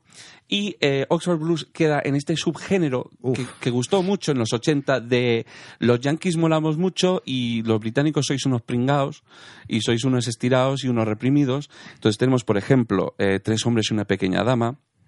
Que se fueron a Inglaterra y son todos así. Eh, un señorito en Nueva York, que era la inversa, que Daniel Day-Lewis se va a, a Nueva York y, y es un reprimido. Eh, eh, King Ralph con John Goodman, que aquí Ah, se llama... oh, sí, sí, sí. Que no sé por qué lo cambiaron Un de rey- Ralph a un- un rey de Rafi. peso. Rafi, no, Rafael, de repente se llama Rafael. Rafi, un rey de peso. eh, que jugaban mucho con estas cosas. Y a mí, sinceramente, a mí me mosqueaba mucho. O sea, me mosqueó tanto que me tuve que tomar un té porque no quería decir nada, no, no, fuera, no fuera a ser que la liara. Pero bueno, eh, tenemos en el reparto de Oxford Blue, bueno, primero tenemos a, porque Rob Lowe obviamente es un reclamo para el público, público americano, que si no, no lo ve nadie, pero necesitamos la réplica femenina que es Ali Sheedy. Ali Sheedy. Ali Oh, Sheedy, pues que- yo casi prefiero a Ali Sheedy que a, que a Amanda Pace, ¿eh? Bueno, al final, spoiler, para que no la veáis, al final se queda con Ali Sheedy. Obviamente. Eh, de hecho, tenemos eh, tanto en, en Chico Celestial como en esta, como en Admiradora Secreta, hay una cosa que se sigue que es eh, chica está colgada por chico desde el principio, chico no se da cuenta, va por otra y al final va por la que la tiene al Sí, principio. eso fue una máxima del cine adolescente, teenager de los, Sí. de los 80, ¿no? Pero- Desde una- la chica de rosa... Sí, sí, sí. No, no, Bueno, no, la, la chica, chica de rosa no, concretamente, no, pero ¿cómo se llamaba la otra? La, una también creo que era de John Hughes, ¿no? También, Eh, bueno, en, Una maravilla con clase. Esa, sí. esa. Que era como la, era lo mismo, pero al Sí, revés, sí, de la chica de rosa. Sí, sí, sí, totalmente. Sí, eh, con Eric Stoltz, que al ser pelirrojo también, pues igual que Molly Ringwald, pues le da la réplica. Pero bueno. Pero Ali Sheedy era una, una actriz que en los, en los 80 a mí me, tenía, me hacía bastante tilín, en el sentido que me parecía muy mona y tal. Juegos de guerra. Juegos de guerra, El Club de los Cinco, Cortocircuito. Juegos de guerra. Pero viéndola ahora, viéndola ahora en Oxford Blues, tengo que volver a ver Juegos de Guerra a ver qué opino. Viéndola ahora en Oxford Blues y viendo cómo se desarrolló, o más bien cómo no se desarrolló su, su carrera a posteriori, he llegado a la conclusión de que Ali Sheedy era Winona Ryder antes de que existiera Winona Ryder. Porque es otra que se le ven los ojos que no está muy bien. Mm, sí. En Oxford Blues, que hace un papel de tía por- mm, completamente normal, se le ven los ojos que no está muy bien. En Club de los Cinco cuela Ahí- porque ahí- hace de la- eso te iba a decir. Claro. ¿eh? El Club de los Cinco es... hace de loca y cuela. Pero, pero en esta se le ve como que está un poco ida. Luego también en el reparto tenemos una cosa que para los fans de serie, ya no sé ni si es B o C o D o H, tenemos en el mismo reparto a Julian Sands y a Bruce Payne, los dos Warlocks. Hostia. Julian Sands de Warlock 1 y 2 Sí. y luego Bruce Payne, que pensaba que iba a ser el nuevo Alan Rickman después del Pasajero 57, Sí. no lo logró y acabó haciendo Es que ese- Warlock es- 3. Es que ese pelo... que, que, Ese sinceramente, pelo era difícil. tu, tu carrera no anda muy bien cuando tienes que coger un papel porque Julian Sands ha dicho que no. No. Y luego también tenemos, tenemos a una persona que tres años después, bueno, tres años después no porque en cine no funcionó, pero desde entonces eh, ha sido un mito para mucha gente. Tenemos a Cary Elwes en Oxford Blues, a Wesley de La Princesa Prometida, al temido pirata Robert. Así que Oxford Blues eh, es una No, película... hay muchas películas de este estilo que es verdad lo que tú dices. Ahora lo analizas más. Yo, la verdad es que había mucha gente que no me acordaba que salía en la película. Pero que, que todas estas películas suelen tener unos repartos de estos que luego dices, anda, coño, y este, mira, y este, y este. sí. Y de repente empiezas a ver películas, o sea, pf, que, que eh, luego no han sido estrellas a lo mejor, pero sí lo que tú dices, ¿no? Secundarios de lujo o, o actores que han tenido un- una presencia bastante más importante en cine ya de, ah, bueno, entre comillas, de más calidad. No vamos a entrar ahí a, a- a definir la calidad, ¿no? Pero es alucinante, ¿no? Una peli como esa, que es una peli teenager de universidades de los años 80 y de repente ves todo lo que lleva la peli Mm. y flipas. Un poco como lo que fue Rebeldes. Sí, sí, tal, claro, claro, exactamente. Rebeldes ¿no? de Coppola, bueno, que era de Coppola. Sí, sí, pero sí, es que, jolín, todos ahí, Patrick Swayze, Rob Lowe, Todos. Ralph Macchio, la- Matt. Dillon, ¿Brad Pack? ¿eso? ¿Cómo era? La Brad Pack. Sí, la Brad Pack. Sí. Eh, y bueno, pues eso, Oxford Blues. Eh, es, es interesante. Vamos a recomendar una que sí merece la pena ver, porque estamos aquí hablando de Lauren. Lo que pasa es que las buenas de Lauren ya las conocéis todas. eh. Hemos hablado de cuando Harry encontró a Sally entre Por ejemplo, nosotros. sí, cuando Harry encontró a Sally, igual. O sea, Posiblemente la mejor comedia romántica de todos los tiempos, para mis gustos. Sí. Un guion eh, eh, impecable, o sea, no tiene, no tiene una sola frase fuera de lugar. No, maravillosa. Una película que es, no- es que no tiene pega. Y además la ves ahora y dices, vale, sí, mm, es muy ochentera. No, porque tiene la música esa de Harry Pero gracias de a. los sí, Crooner. pero por eso, o sea, son, son diferentes. A nivel visual es muy ochentera, porque obviamente es en los 80 y tiene las pintas de los 80, pero le da la temporalidad a la música. Mm. La música de Harry Connick ahí le da la temporalidad. No suele pasar mucho eso con ciertas comedias románticas que las ves y están muy bien, a lo mejor en su época, y además si las ves en cierta época de tu vida, tienen más importancia. Porque yo, no sé, a lo mejor le pones cuando Harry encontró a alguien de 16 años ahora y la ve y dice, "Pff, ¿qué es esto? ¿Sabes? Pues yo la vi con 14, 15 No, años, no, me acuerdo. Yo no y- conozco a nadie flipé, que no o sea, flipe con esa película. no, bueno, tiene muchas cosas, hay, mu- hay mucho Woody Allen ahí metido también. y se Pero nota. más accesible, menos, Sí, menos tufo intelectual. Hombre, Billy Crystal, hay, hay ciertos diálogos de Billy Crystal de estos de decir, mm, No, lo que, no, pero no es tufo intelectual, es neurosis de judío. mm, vale, sí, puede ser, puede ser. No, no, no, no lo estoy criticando para Mm, nada. y no, no, yo tampoco. Estoy contigo en que es una de las mejores comedias románticas de la historia, de las que más me gusta. Y, Además, de también. secundaria tenemos a, a la mítica ya Carrie Fisher. De Carrie Fisher, mm, no. Carrie Fisher, no, que nos, baja, nos da bajón. Nos da bajón Nos da ahora bajón. mismo. de Vamos a Carrie. hablar- Y Bruno Kirby, que tampoco está ya con nosotros, otro tristemente desaparecido secundario de lujo. Bruno Kirby también O sea, me aleja, no seáis amigos de Harry y Sally, que luego pasa lo que pasa. No, es curioso, porque hay muchas películas de, de ese estilo que, que ya digo, mm, yo por ejemplo le tengo mucho cariño por seguir con la, por la vía Meg Ryan. También me gustó mucho en su día French Kiss. Pero me imagino que si veo French Kiss ahora, pues eh, quizá no me guste tanto. Sí, yo la- de hecho la revisité hace poco y, y Aunque ahí me gustaba más por Kevin Klein, obviamente. Sí, Kevin Klein es, es el que salva la película. Claro. Pero ¿Tú, bueno, tú tienes una de la lista que quieres hablar?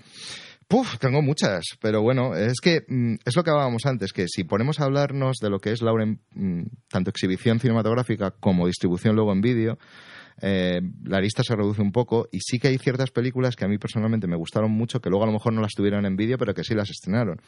Por ejemplo, eh, también estrenaron en- ya, en los, ya más en los 90, eh, para mí, dos de las mejores películas de Robert Altman, que fueron El juego de Hollywood, The Player y Vidas Cruzadas Sí. que son mm, dos verdaderas joyas. Y si no las habéis visto, una por si os gusta el tema de Hollywood y el cine y ver un poco cómo son, aunque es un thriller, o está enmascarado un poco como si fuera un thriller, pero el juego de Hollywood además es una película que relativamente hace poco, sale Fred Ward también en esa película. Sale todo el mundo en esa película. bueno, aparte de, de los propios cameos en sí mismo, de ellos mismos haciendo de sí mismos, que eso también tiene su gracia. Pero es una peli que está muy bien, aguanta muy bien el paso del tiempo, con Tim Robbins, con- está muy bien. Y Vidas Cruzadas es, yo creo, la película de manual de cómo hacer una película de historias cruzadas, o sea, de, diferentes historias. Otra muy grande creo que es Magnolia también, de Paul Thomas Anderson. Y son dos películas que Robert Altman nunca ha sido un tipo que, que me haya gustado mucho especialmente, reconozco mucho su talento, pero yo creo que descubrí a Robert Altman con estas dos películas. Luego ya revisité cosas que había hecho en los 70 sobre todo. Y creo que estas dos películas son bastante interesantes. Y las dos son de Lauren Films. Y esas sí que salieron en vídeo. O sea, sí que, las, sí sí. que las cogió Sí, Lauren en- totalmente. en vídeo.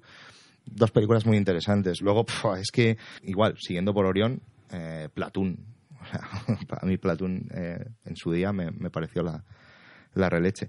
No sé, o sea, es que hay tantas y tantas. Podríamos hablar de tantas y tantas Acción pelis. Jackson.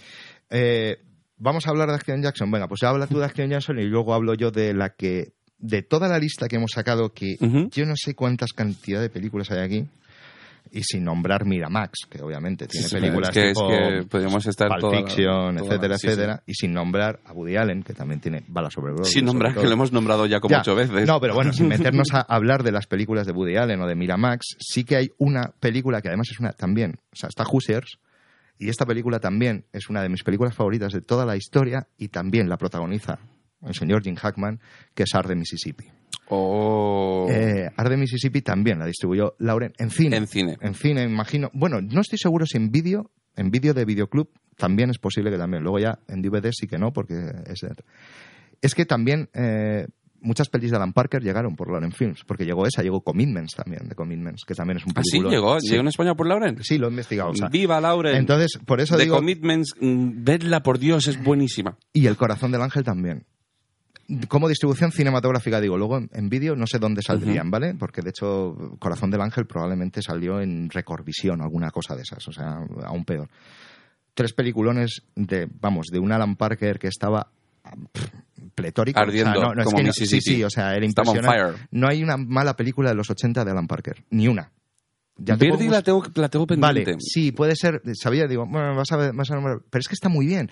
Vale que es una película mucho más mm, pequeña, por decirlo así de alguna forma, pero lo que trata y cómo lo trata me parece muy inteligente. A nivel de mm, Alan Parker, director. Por Dios, ¿dónde estás, Alan Parker? No sé dónde estás. Te tengo muy Creo que- perdida la creo vista. que Está, está malito. Está, Me- me no, no, imagino. En serio, o sea, está, está bastante hecho polvo, pobre. Me imagino, porque además es un hombre mayor también. Sí. Pero le echo mucho de menos. Y creo que de todas las que he nombrado, Arde Mississippi es una película que ahora que además también ha habido como una especie de mm, recuperación por parte del tema de la esclavitud y de los problemas raciales en Estados Unidos, desde 12 años de esclavitud, Moonlight, etcétera, etcétera y tal. Es una película que me parece que sí que puede estar un poco manipulada, poquito, ¿vale? Para conseguir también un efecto. Pero me parece que es de las películas más duras que yo he visto en mi vida acerca del tema de la segregación y del tema del racismo en Estados Unidos. Es absolutamente brutal. Y sigue manteniendo el pulso y sigue siendo perfecta. Tienes a Jim Hackman, tienes a Willem Dafoe, tienes un reparto de la leche. Francis Frances McDormand, McDormand. Brad Dourif. O sea, impresionante. Está perfectamente recreada, o sea, es alucinante. Y encima además está basada en un hecho real, si no recuerdo mal. O sea que una película muy recomendable si no habéis visto Arde Mississippi. Sí, Eh, de hecho hay una película, un telefilm que salió al mismo tiempo que trata, eh, porque la película, bueno, la película empieza con el asesinato de tres activistas, Tres activistas, antirracismo exacto, sí. y hay un telefilm también muy interesante que vi en su día que se llama Asesinato en Mississippi, que salió al mismo tiempo con Tom Hulce de Ah, sí, Amadeus, Amadeus. Sí, eh, y Dulce Hogar a veces. Eh, una película mm, muy olvidada que es La fuerza de un ser menor con Ray Liotta, que salió al mismo tiempo que Rayman y va por ahí. Sí, sí, sí. acuerdo. Eh, y, y- y esta película pues es un poco casi, mm, no oficialmente, pero es la precuela de Arde Mississippi. Cuenta la misma historia de Ajá. estos tres activistas y qué es lo que mm, ocurre con ellos que llega a ese asesinato. Pues esa no la he visto yo, voy a buscarla. Está, está en YouTube. Eh, pero bueno, bu- bueno, voy a hablar, voy a hablar muy por encima de, de Acción Jackson, ¿vale? Vamos a Eh, hablar de Acción Jackson, sí. porque, bueno, eh, yo llevo mucho tiempo últimamente hablando de Action Jackson, pero Action Jackson, la versión Bollywood de hace un par de años, que me parece una de las mejores películas de la historia. En la India la odian, yo la amo con locura, pero aquí estamos hablando de la, la que sacaron Lauren en el 88 eh, con Carl Weathers, el mítico. Apollo Creed de la saga de Rocky, eh, con Craig T. Nelson de. Poltergeist y entrenador haciendo de malo. Para mí el fallo de la película es que la pelea final sea entre Carl Weathers y, Carl, y Craig T. O Nelson sea, cuando le sabes hostias y le revienta. Exacto, exacto. Tenemos a la tristemente desaparecida secundaria Vanity de la factoría de Prince, también tristemente desaparecido, además con muy poco tiempo entre ellos. Sí, es verdad. Y eh, a una principiante Sharon, Sharon Stone. Stone. Eh, bueno, que hay- bueno, no, principiante, cierto, el otro principiante, día, no. hace mucho que no veo muchas películas de Sharon Stone, pero el otro día vi una y eh, reciente, de 2003, es de John Turturro, se llama Aprendí de Gigolo, simplemente.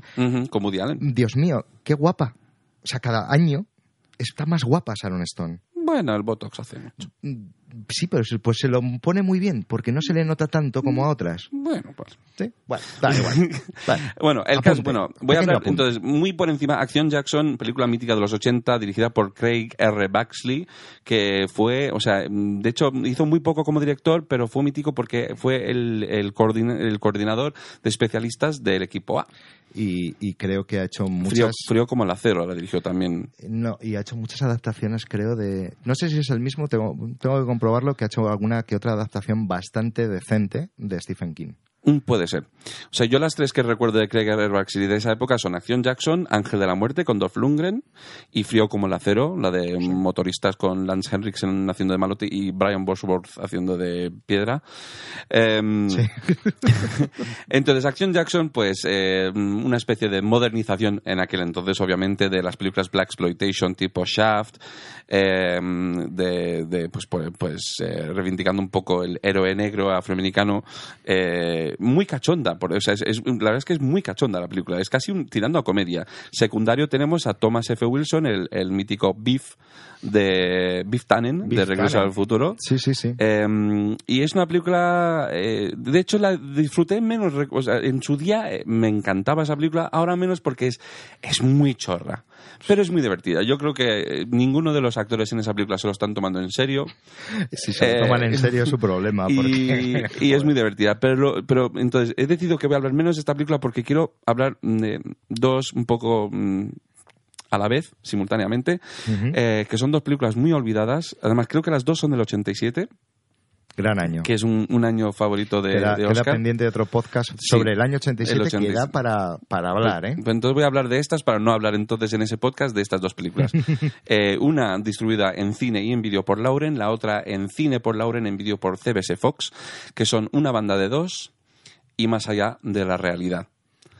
Eh, ¿Por qué? Porque estas dos películas, incluso a día de hoy, así ya puedo eh, hablar de dos películas que sí que voy a recomendar. Sí. A lo mejor muchos me odiarán por ello, pero sí las voy a recomendar. Las dos me hacen llorar. Hmm. Las dos películas me sacan la lágrima. Entonces, una banda de dos. Tenemos eh, Robert Mandel dirigiendo, que es el director de FX Efectos Mortales. Sí. También de Lauren. ¿Ah, sí? También la Fíjate tú. Era, era Orión.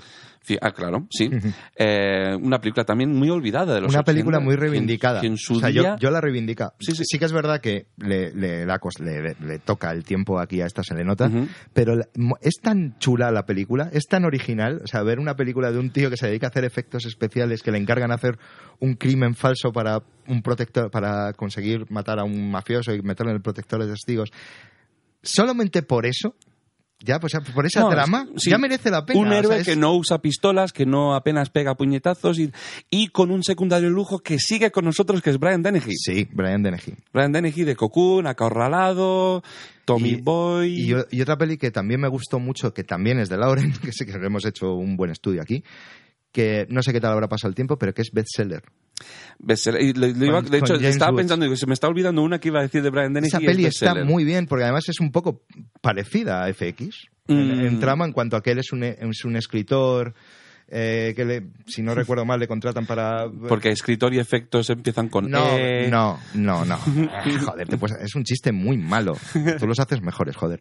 No, porque creo recordar que era como... Es un mafioso que le int- intenta convencer a un escritor de renombre Que escriba su... de que escriba su vida Sí. contando todo esto. No tiene mucho que ver en ese Bueno, y que el sentido, pero- escritor también es detective. Si no Claro, algo así, eh, James Woods es el criminal. Exacto, sí, sí. El... No recuerdo muy bien la trama exacta, pero sí que a mí me recuerda, a lo mejor es solo por Brian Dennehy, pero me recuerda un poco mm, estilo eh, y es de Orión también. A mí lo que me extraña es que es una película que vi cuando salió, y yo tenía 11 años, y es una historia bastante densa, Sí. y viéndola con 11 años me moló un montón. Sí, sí, por eso. Y viéndola otra vez de adulto ya no me moló. Ya, por eso digo que no sé qué tal habrá pasado el tiempo, porque me- estoy me hablando extrañó- de memoria. Me extrañó muchísimo, pero bueno, Sí. eh, una banda de dos. Entonces, dirigida por Robert Mandel, eh, producida por Ivan Reitman.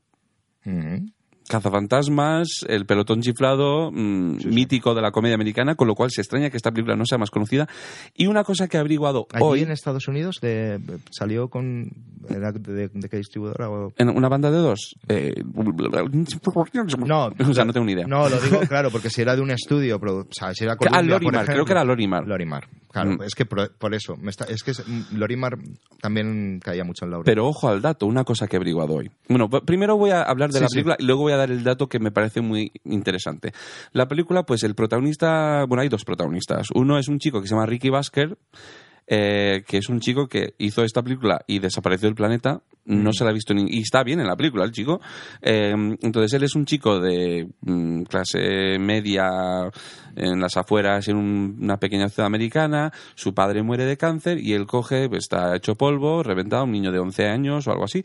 Coge la bici, se pira a la ciudad, se encuentra con una banda que le roban el reloj de su padre y un chico eh, que es amigo de la banda pero no tiene nada que ver con el robo, le ayuda a recuperarlo. El chico eh, de la banda, que es un chico negro, es eh, Darius McCrary, que luego se hizo más famoso como Eddie Winslow en Cosas de Casa. Eh, y entonces, bueno, hay una cosa ya de mafias por en medio, de persecuciones y tal. Eh, y luego ya la, la segunda parte de la película eh, es cuando ya el, el, Hobby, que es el personaje de Ricky Basker, mm, decide ayudar a Slam, que es Eddie Winslow, a buscar a su padre. Entonces, para mí, es una- no sé, a mí esa película me toca la fibra, lo cual es muy extraño, dado que me he enterado hoy de que el guion que se compró por 1,25 millones de dólares, es una burrada. que para, aquello, para aquella época es impensable, para, y además para esta película, que no la vio O sea, nadie, pero, salvo eh, yo. A ver, el millón, el millón de dólares no tenía el récord Shane Black. con- Pues no, 1,25 millones para esta película y el guion, cuando sepas de quién es el guion se entenderá, aunque no es por calidad. El guion es de Joe Esterhaz. No jodas. Sí, De me he quedado básico. de piedra, de instinto básico, Sliver, Jade y por el amor de Dios, Showgirls. Sí, sí. Pero esta película se ve que la escribió antes de que se volviera pervertido del todo. Y, en- y entonces la otra película que quería hablar que me, mío. que me hace... No, que- no sabía eso, ¿eh? que me, me-. Pues sí, y la otra película que quería hablar que me, me toca mucho la fibra, que también es de Lorimar, de hecho, Sí. más allá de la realidad, no sé por qué le pusieron. Yo, de hecho, cuando se estrenó en España, recuerdo que pensé que era una otra versión cinematográfica de Los límites de la Sí, realidad, de sí, Twilight sí. Zone. No lo es. En inglés se llama The Boy Who Could Fly, el chico que pudo volar. Spoileraco, pero bueno. Bueno, a lo mejor por eso la, a lo mejor por eso la Sí, doblaron porque así. aquí les importa mucho eso. Sí, ¿sabes? no, ya, ya. Y bueno, pues es una película mm, protagonizada por dos actores que no llegaron a hacer gran cosa. Jay Underwood, Ujú. que bueno, tuvo un pequeño papel en Solos con nuestro tío, con. John Candy. Y eh, a lo mejor los más frikis le conocerán como el que hizo la antorcha, antorcha humana en la versión de Roger Corman de Los Cuatro Fantásticos, que nunca se llegó a estrenar. Eh, tenemos a Lucy Dickens, de la Prota Prota, eh, que, que salió en un pa- papel secundario en eh, Dos cuñados desenfrenados, con Dana Aykroyd y John Candy, y Annette Bening en su debut cinematográfico. Madre mía. Y, y- y ahora es abogada y se lo puede encontrar fácilmente en Google. Estoy pensando, estoy dando vueltas con lo que has dicho de lo del tema del spoiler y yo recuerdo perfectamente el cartel de esa película y es el chaval flotando, Flotando en la la ventana, ventana, de ella. sí. O sea, eh, ¿por qué no la llamas el, chico que pudo volar o el chico que O que- podía volar? Flotar o el chico que pudo saltar No lo sé, o sea, si pones lindo. en el cartel a un niño Sí. volando enfrente de la ventana de una chica, un rollo Shakespeare o lo que quieras transmitir, ¿por qué luego la llamas más allá de la realidad? O sea, no lo entiendo, pero bueno, en fin, me ha hecho gracia porque me he acordado del póster. Entonces la, la película, bueno, bueno, bueno, ahora voy a hablar de la película y luego de los secundarios. La película pues va de una, pues un poco similar a una banda de dos, por eso las quería comparar. Una familia, eh, madre, mm, hermano pequeño y, y la protagonista que se llama Molly, eh, devastados por la muerte del padre y se van a mudar a una casa nueva y eh, hay un chico vecino que es eh, también autista, Ujú. Ah, Bueno, también, bueno, como el de la página web esta de Wikipedia, los, los- también digo, ¿quién más es autista? Eh, eh, y, y- y el chico, pues eh, se le encuentra en la azotea todo el rato porque es- mm, cree que puede volar, todo el mundo cree que está loco, y entonces la chica establece una especie de amistad con él, no verbal. Es, la verdad es que es muy, está tratada de una manera muy bonita, porque de hecho los encuentros entre ellos casi no hay diálogo, desde luego por parte de él apenas hay diálogo, eh, todos son miradas y, y es una película muy tierna, la verdad. Es que yo, o sea, eh, hemos hablado de, pues en otras ocasiones hemos hablado pues de la sci-fi, de películas de gore y tal. Yo es que yo realmente soy moñas. Eh, y, y a mí esta película me provoca mucha ternura. Entonces, eh, esta sí que, o sea, esta y una banda de dos, os recomiendo si las podéis encontrar, las tenéis que ver, son muy bonitas. Eh, los no, creo que estén editadas en ningún tipo de soporte en este país. Tendréis que buscarosla. Sí, por ahí. buscaros la vida por, en las vías habituales de distribución en España. Eh, y eh, los secundarios de Más allá de la realidad son muy interesantes. Tenemos por un lado a una justo pre-Jungla de Cristal, Bonnie Bedelia, Ujú. haciendo de la madre de la familia, a un Bueno, justo... Bon- Bonnie Bedelia es, es flipante. O sea, me di cuenta el otro día de que es la prota de Salem Slot de la versión de Tubby Hooper. Sí, O sea, ¿eh? Dios mío. O sea, que es una peli del 78, 79. Bueno, bueno, te- telefilm, telefilm, técnicamente, sí. miniserie, no sabemos muy bien el formato. Sí. Pero me quedé flipado el otro día cuando me. Sí, sí, la- sí. la no. Bonnie, Bonnie Bedelia siempre ha estado ahí. Sí, sí. no. Eh, y de hecho, bueno, no, no siempre ha estado ahí, no, porque a partir de la jungla 3 ya no sale porque quiso demasiado dinero y le dijeron, no, no, no te necesitamos. Bonnie Bedelia. Podemos decir que es Holly y ya está. Sí, entonces, pues ella hace de la madre. Tenemos también a un jovencísimo pre aquellos maravillosos años Fred Savage Hombre. haciendo del hermano. Y tenemos a un, un grandioso, muy post, la familia Monster, Fred Wynn, Mm. haciendo del tío alcohólico del chico que puede volar. Porque puede volar. Es- no hay spoiler. Eh, entonces, es, eh, para mí es una película muy entrañable. Es que es muy entrañable esa película. A mí, Sí, son, peli- son películas que, claro, además, que joder, que es que las hemos visto con unos años que, obviamente, eh, por eso decía que no todo eran los Goonies, retomando un poco lo que hablamos Sí. al principio, ¿no? De que sí que es verdad que a lo mejor no son grandes películas, no son obras maestras, no son películas mm, que, pues, no sé, que recaudaran incluso mucho dinero o lo que fuera, ¿no? Pero son películas que por el motivo X, o, el o sea, en ese momento las viste, en esa época y tal, y se quedan contigo. Mm. Y, y vuelvo a decir lo mismo, ¿no? No sé si se pone una banda de dos en un fenómeno, por ejemplo, si iría alguien a verla, a lo mejor no iría a verla nadie. Habría literalmente una banda de dos Sí, viéndola tú y yo. Habría dos, dos viéndola. ¿no? Pero es curioso porque sí son películas que me parece que pueden ser muy reivindicables para ver ahora, porque a lo mejor las viste y ni te acuerdas. Sim- Simplemente como decir, oye, jo, pues ya aquella película de, de los dos chavales que Mm. iban ahí que robaban un coche o, o algo así, no Sí, sí. recuerdo exactamente muy bien, porque yo, eh, esto también es verdad que Tony aquí ha dado el do de pecho, porque yo muchas de las películas de las que hablaba las he visto, conozco que las he visto, pero las vi en su día y no las he vuelto a ver. Y estoy haciendo también aquí un esfuerzo mental de intentar recordar muchas de las cosas para intentar colaborar. Eh, pero sobre todo Pues es estás eso. haciendo bien, ¿eh? Yo te Sí, estás sí, haciendo- eh, no, bueno, porque si no, entonces, pues como yo me hago el, el- mi, mi, mi podcast de Woody Allen, pues tú te haces el de, el de do- una banda de dos. No, bueno, bueno, simplemente es una cuestión de que, pues eso, está bien conocer o recordar aquellas películas, por eso simplemente, por el, el hecho de, de que en su día te tocaron, por el motivo que fueran, y si las sigues viendo ahora, como me, me dices, pues es que siguen funcionando, ¿no? Que es lo importante al fin y al cabo, en Mm. una película, que siga Sí. funcionando a pesar de la estética ochentera, a pesar de la música, a pesar de mm, ciertas cosas que están ahí porque las películas son fiel reflejo de su época, pero que sigan funcionando porque la esencia está ahí. Sí. Oye, En una banda de dos, de de decir que se nota más la estética, o sea, te salta más la estética ochentera. En más allá de la realidad, no tanto. Salvo el personaje, hay un personaje que no he mencionado que es que era muy típico en los 80, que era la típica la amiga de la prota, vecina, gritona, pues un poco rollo. De hecho, creo que lo fundó, lo, lo, lo, lo terminó, de, lo fulminó ya eh, Kimmy Gibbler en Padre Ese tío Forzosos. está- es que según me lo estabas describiendo, me Sí, estaba o acordando sea, de eso. ese, ese personaje de la, la vecina de que lo- los padres no sé por mira, vete a tu puta casa ya o y déjame o- o el de cosas de casa este que ahora no me acuerdo cómo El se Urkel. llama. Urkel, sí. claro, pero, pero ese personaje mm, Sí, pues esa época era, estaba ahí. Ese, ese Sí, personaje es- estaba ahí. Y entonces ese personaje existe más allá de la realidad, Ujú. pero no tanto para fastidiarlo.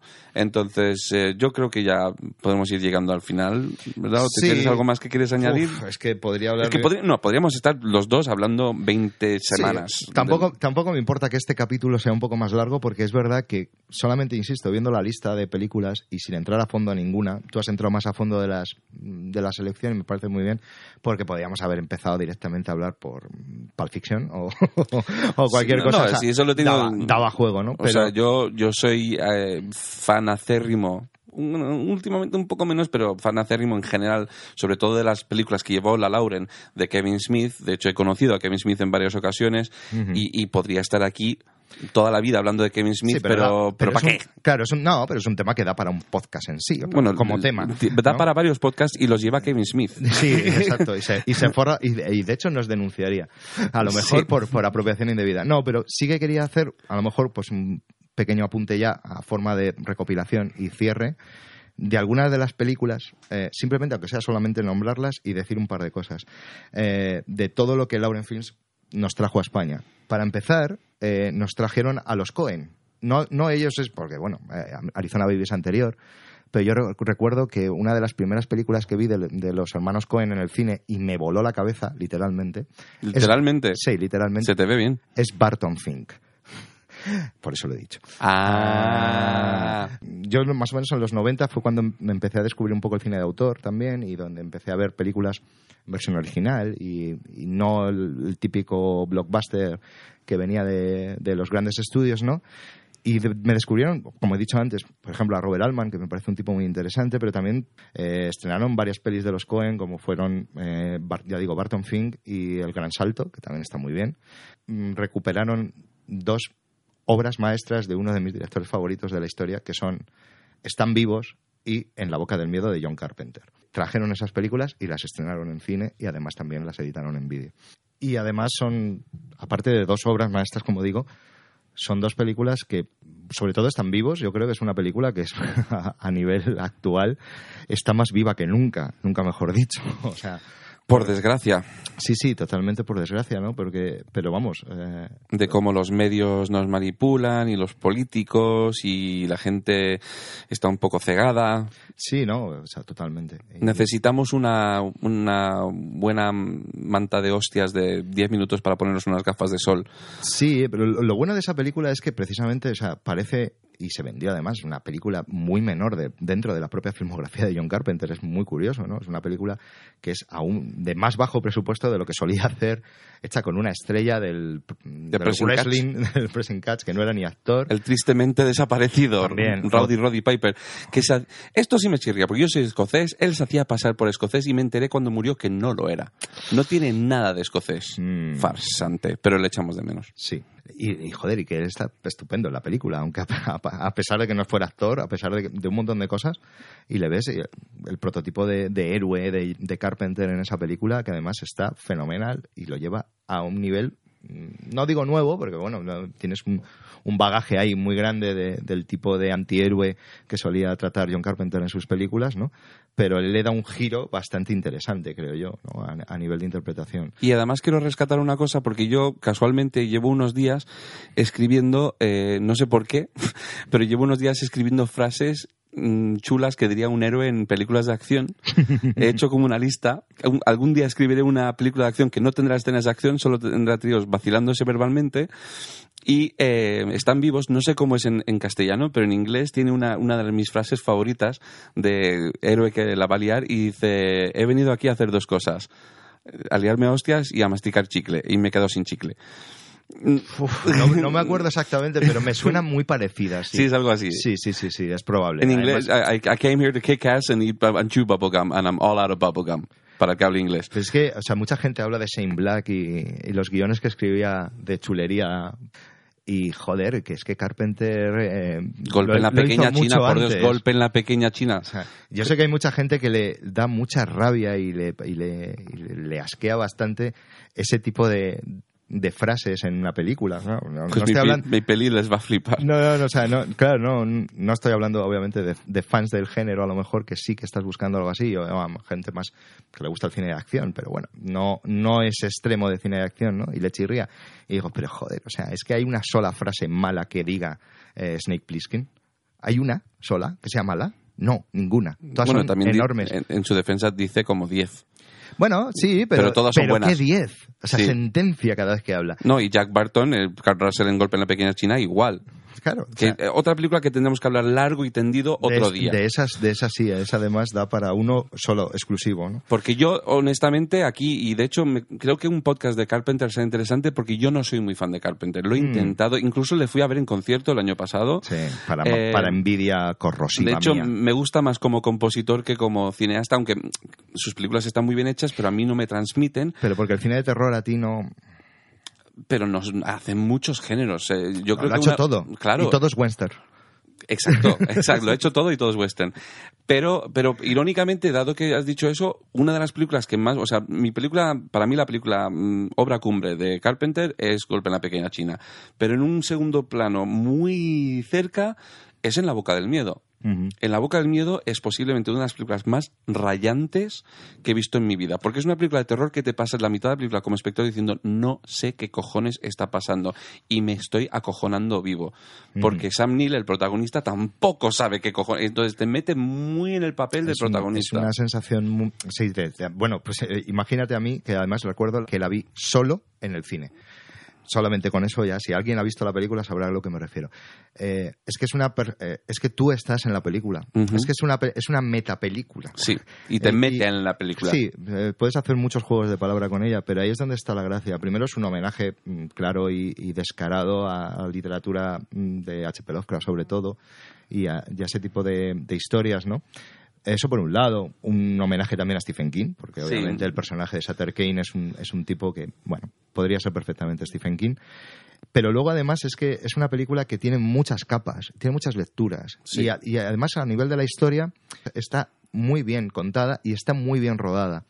Porque Ambientada, o sea, Y ambientada, el- la atmósfera que crea la película te absorbe. Es que sí, te sí, absorbe. totalmente. Es, es una película que incluso puedes volver, y es así que yo creo que aguanta fenomenal el paso del tiempo. Eh, y Sam Neill está fabuloso en la película, además. Es Que lo tipo- suele estar. Sí, es que además es eso. Además, las películas de terror de Sam Neill, mm, también sería interesante porque mm, Vas a decir hace- Horizonte Final, ¿no? Vas a decir Horizonte Final. Sí, o Calma Total, Calma total, es un película. por ejemplo. O sea, es un tipo que, que sí, que Parque puede Jurásico. Sí, también bueno, un poco de terror. Hombre, pues tiene partes bastante... Pero bueno. En Yo fin, quiero vamos. reivindicar una película, una película de Sam Neill que no entiendo cómo puede ser que no se haya estrenado todavía en España cuando el año pasado fue la película del año en casi todas las listas de críticas y es la película más taquillera de la historia de su país natal, que es Nueva Zelanda, que es Hunt for the Wilder People. El director es Taika Waititi, que a raíz de esa película le, ah. dieron la tercera parte de Thor, que está dirigiendo ahora, que va a estrenarse en breve. Bueno, y- y es el creador de lo que hacemos en las sombras también. Eh, lo que hacemos en las sombras es uno de los directores de Flight of the Conchords, que bueno, un día hablaré yo de Flight of the Sí, es que tengo, tengo mis motivos, Eh, pero es una película que le encanta a todo el mundo, ha sido un éxito a nivel mundial y en España no se ha visto todavía Hunt for the Wilder People. Yo no la he visto, por ejemplo. Mm, Comprarla en Amazon, Sí. eh, buscarla es, es, es increíble. Pero bueno, sí, Sam Neill está genial en La Boca del Miedo. Y, y como bien decimos, es una película que sin recurrir realmente a sustos, ni a gore, No. ni a nada, simplemente es miedo. Es miedo puro y Es duro. miedo, es miedo puro, es, es miedo... confusión, eh, surrealismo. Sí, metalenguaje. O sea, es, es una película que ya digo, tiene muchas lecturas y sobre todo transmite el. Pues un poco como la cosa también. O sea, realmente la cosa, mucha gente se queda con que es. Pues Rob Bottin y sus efectos de maquillaje gore que son y impresionantes y todo lo que tú quieras.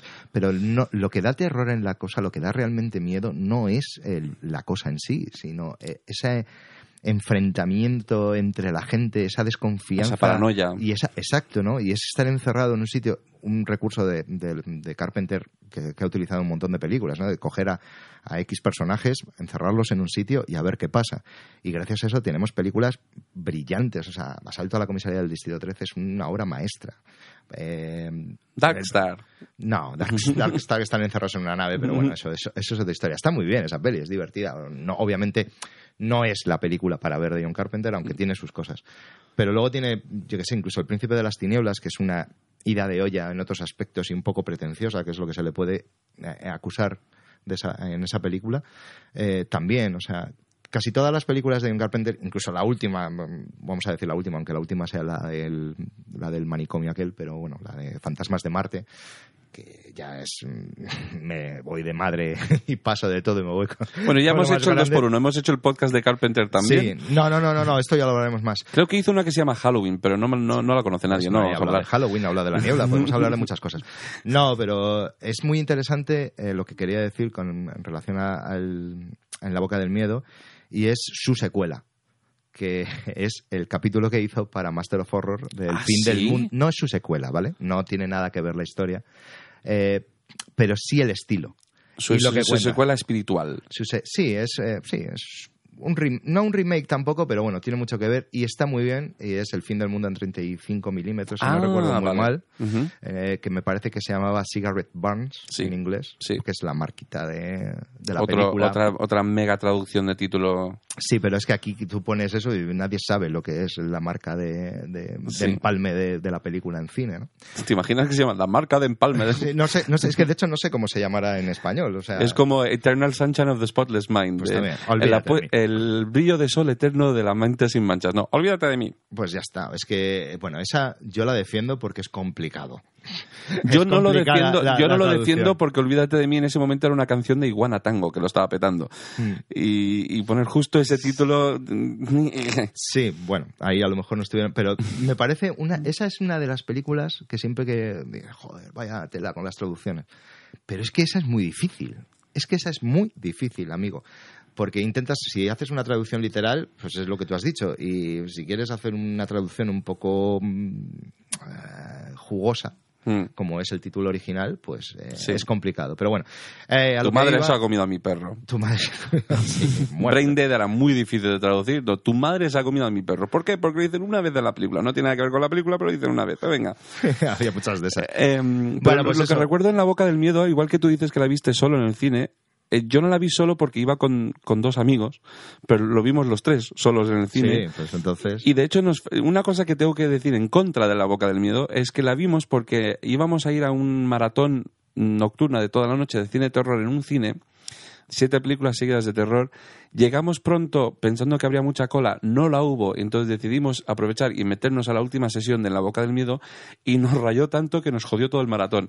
Nada del maratón estuvo a la altura, era como, vaya mierda, esa sí que era buena. Yo siempre lo digo, o sea, La Boca del Miedo es probablemente una de las mejores películas de la historia del terror. Sí, O sea, está a la altura de un exorcista o está a la altura de un... Bueno, yo personalmente la valoro más, yo no Yo- soy muy... no, de hecho a mí me, me parece mejor película. de me da más miedo. O sea, probablemente, de hecho, vale, Carpenter es el maestro del horror. De hecho, su Twitter reza Master of Horror. O sea que no lo voy a decir yo, lo dice él, que para eso es él. Eh, pero es que tiene algunas películas que son obras cumbres y imitadas, repetidas e intentadas copiar hasta la saciedad y no conseguidas en la mayoría de las veces.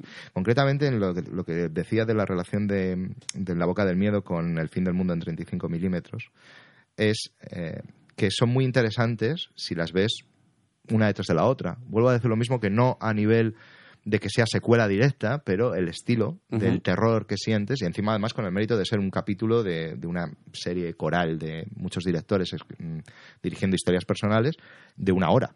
O sea que es un mediometraje, realmente. ¿no? Sí. Y, y además está protagonizada por Darryl. Por Norman Reedus. Norman Reedus, que aquí se le entiende, no sé si se le entiende mejor o no, porque hace mucho tiempo que no la veo, pero creo que se le entiende mejor que en Walking Dead. Bueno, es que en Walking Dead hace de redneck, hace de... Joder, pero muy redneck. Pero hace No me extraña que el otro día en el hormiguero se oyeran en español y dijeran, joder, nos gusta nuestra voz. Y me entraron a decirle, pues te han doblado cuatro tíos desde que empezó la serie. Yo, bueno, yo no la veo, ni- la veo en versión original, pero recuerdo que empecé a verla en, ingl- en español doblada y cada dos capítulos me cambiaba la voz de Darryl y decía, ¿pero qué es esto? o sea, Yo- bueno, yo, claro, yo lo veo todo en versión original. ya, yo- ya, ya. Bueno, yo cuando empezó Walking Dead, pues la vi en la tele, empecé a verla y de repente como que al tercer o cuarto capítulo que salía el tipo este, la voz era otra y decía, ¿esto qué es? o sea, Yo, desde luego, lo que, lo que tengo claro es que no puedo decir nada en contra de Darryl, porque si no llega a ser por él, a lo mejor ya no estaba viendo la serie. eh, sí, es, O sea, Darryl, Carol mm, y alguno más. Pero bueno, nos estamos yendo un poco de... Pero sí, lo a mí que... me gusta Morgan. Mm, mm, Ahora, bueno, esta, no, bueno, no voy a hacer spoilers. Eh, pero sí, voy a, bueno, voy a tomar tu recomendación y entonces voy a extender a la gente que nos esté oyendo que lo hagan también. Eh, yo me voy a tomar un Valium y me voy a ver del tirón en la boca del miedo y la muerte en 35 milímetros, porque sin el Valium no creo que pudiese hacerlo. No, pero es más pausada. la- el fin del mundo es un poquito más pausado. Vale. Bueno, No, además no, impacta tanto en la pantalla pequeña. Hmm. Por ejemplo, Y, además hablan de Sitches, que me hace mucha ilusión. Ah, o sea, sí, eh, uno de los... mm, eh, bueno, es que no quiero hacer spoiler de- del, del capítulo. Si no lo habéis visto, os lo recomiendo. La verdad es que está muy bien. Es uno de los mejores Master of Horror. Y eh, está ahí para que lo veáis, si queréis. Pues eso. Y entonces ya, entonces ya podemos, mm, estamos llegando ya al final realmente, Sí, porque podemos- podríamos estar toda la vida hablando de Lauren eh, o de Lauren. Lauren. De hecho, bueno, lo que dije a Oscar antes de empezar el podcast de que tengo la mm, de que se llama Lauren porque Lauren suena un poco como Llorens en si lo produjera un, si lo dijera un guiri. Sí. Lawrence, Lawrence, pues Lauren Video, Lauren Films, O le gustaba mucho Lorenz de Arabia. o- por ejemplo. Saber. Eh, y entonces he decidido que este episodio, preparémonos, Dios mío. eh, que este episodio se titule Qué bien por este podcast, porque ese film en concreto no lo recordaba. Lo recordaba. Está cogido un poco con pinzas. Muy con pinzas. Pero os juro que llevo la totalidad de este episodio intentando pensar cómo cojones llamar este, o, o- o, no sé, o eh, viva Antoni Llorens. Muchas gracias. Podemos ir serios una vez en vez de hacer chorradas, de decir, pues, gracias Antoni Llorens por muchos años de cine. Gracias por la nostalgia. Sí. Eh, y creo que hizo una labor muy interesante a, a la hora de traer películas a, a España. No sé con las dificultades o no que tuvieras, oye, no entro. Pero, jo, vaya catálogo. Sí. No me extraña que, insisto, o sea, la gente se pegara por él. Y la, y la empresa tristemente desaparecida también desde el 2010-11, Yo tengo la cosa que no entiendo cómo. Yo tengo una anécdota con, con Loren y si quieres con, con esto cerramos, con Ujú. Lauren Films. Vale. Es que yo creo que le llegué a conocer y voy a explicar por qué. Eh, cuando se estrenó Robocop 2, que también, la- que también pasó por...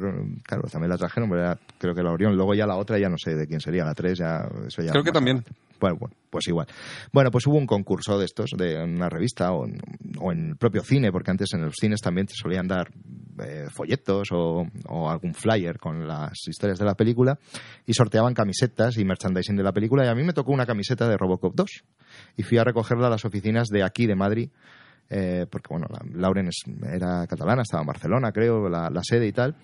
Y, y recuerdo que me abrió un señor que al ver las fotos, ahora, cuando salió la noticia, la muerte y tal, y verle, estoy casi convencido de que fue el mismo que me dio la camiseta, porque además recuerdo que fui a una hora ya súper tarde o algo así, ya serían las nueve de la noche o algo así, y, estuvo el tipo ahí buscándola y al final me dio la camiseta, y muchas gracias, me fui y, y me llevé mi camiseta de Robocop 2.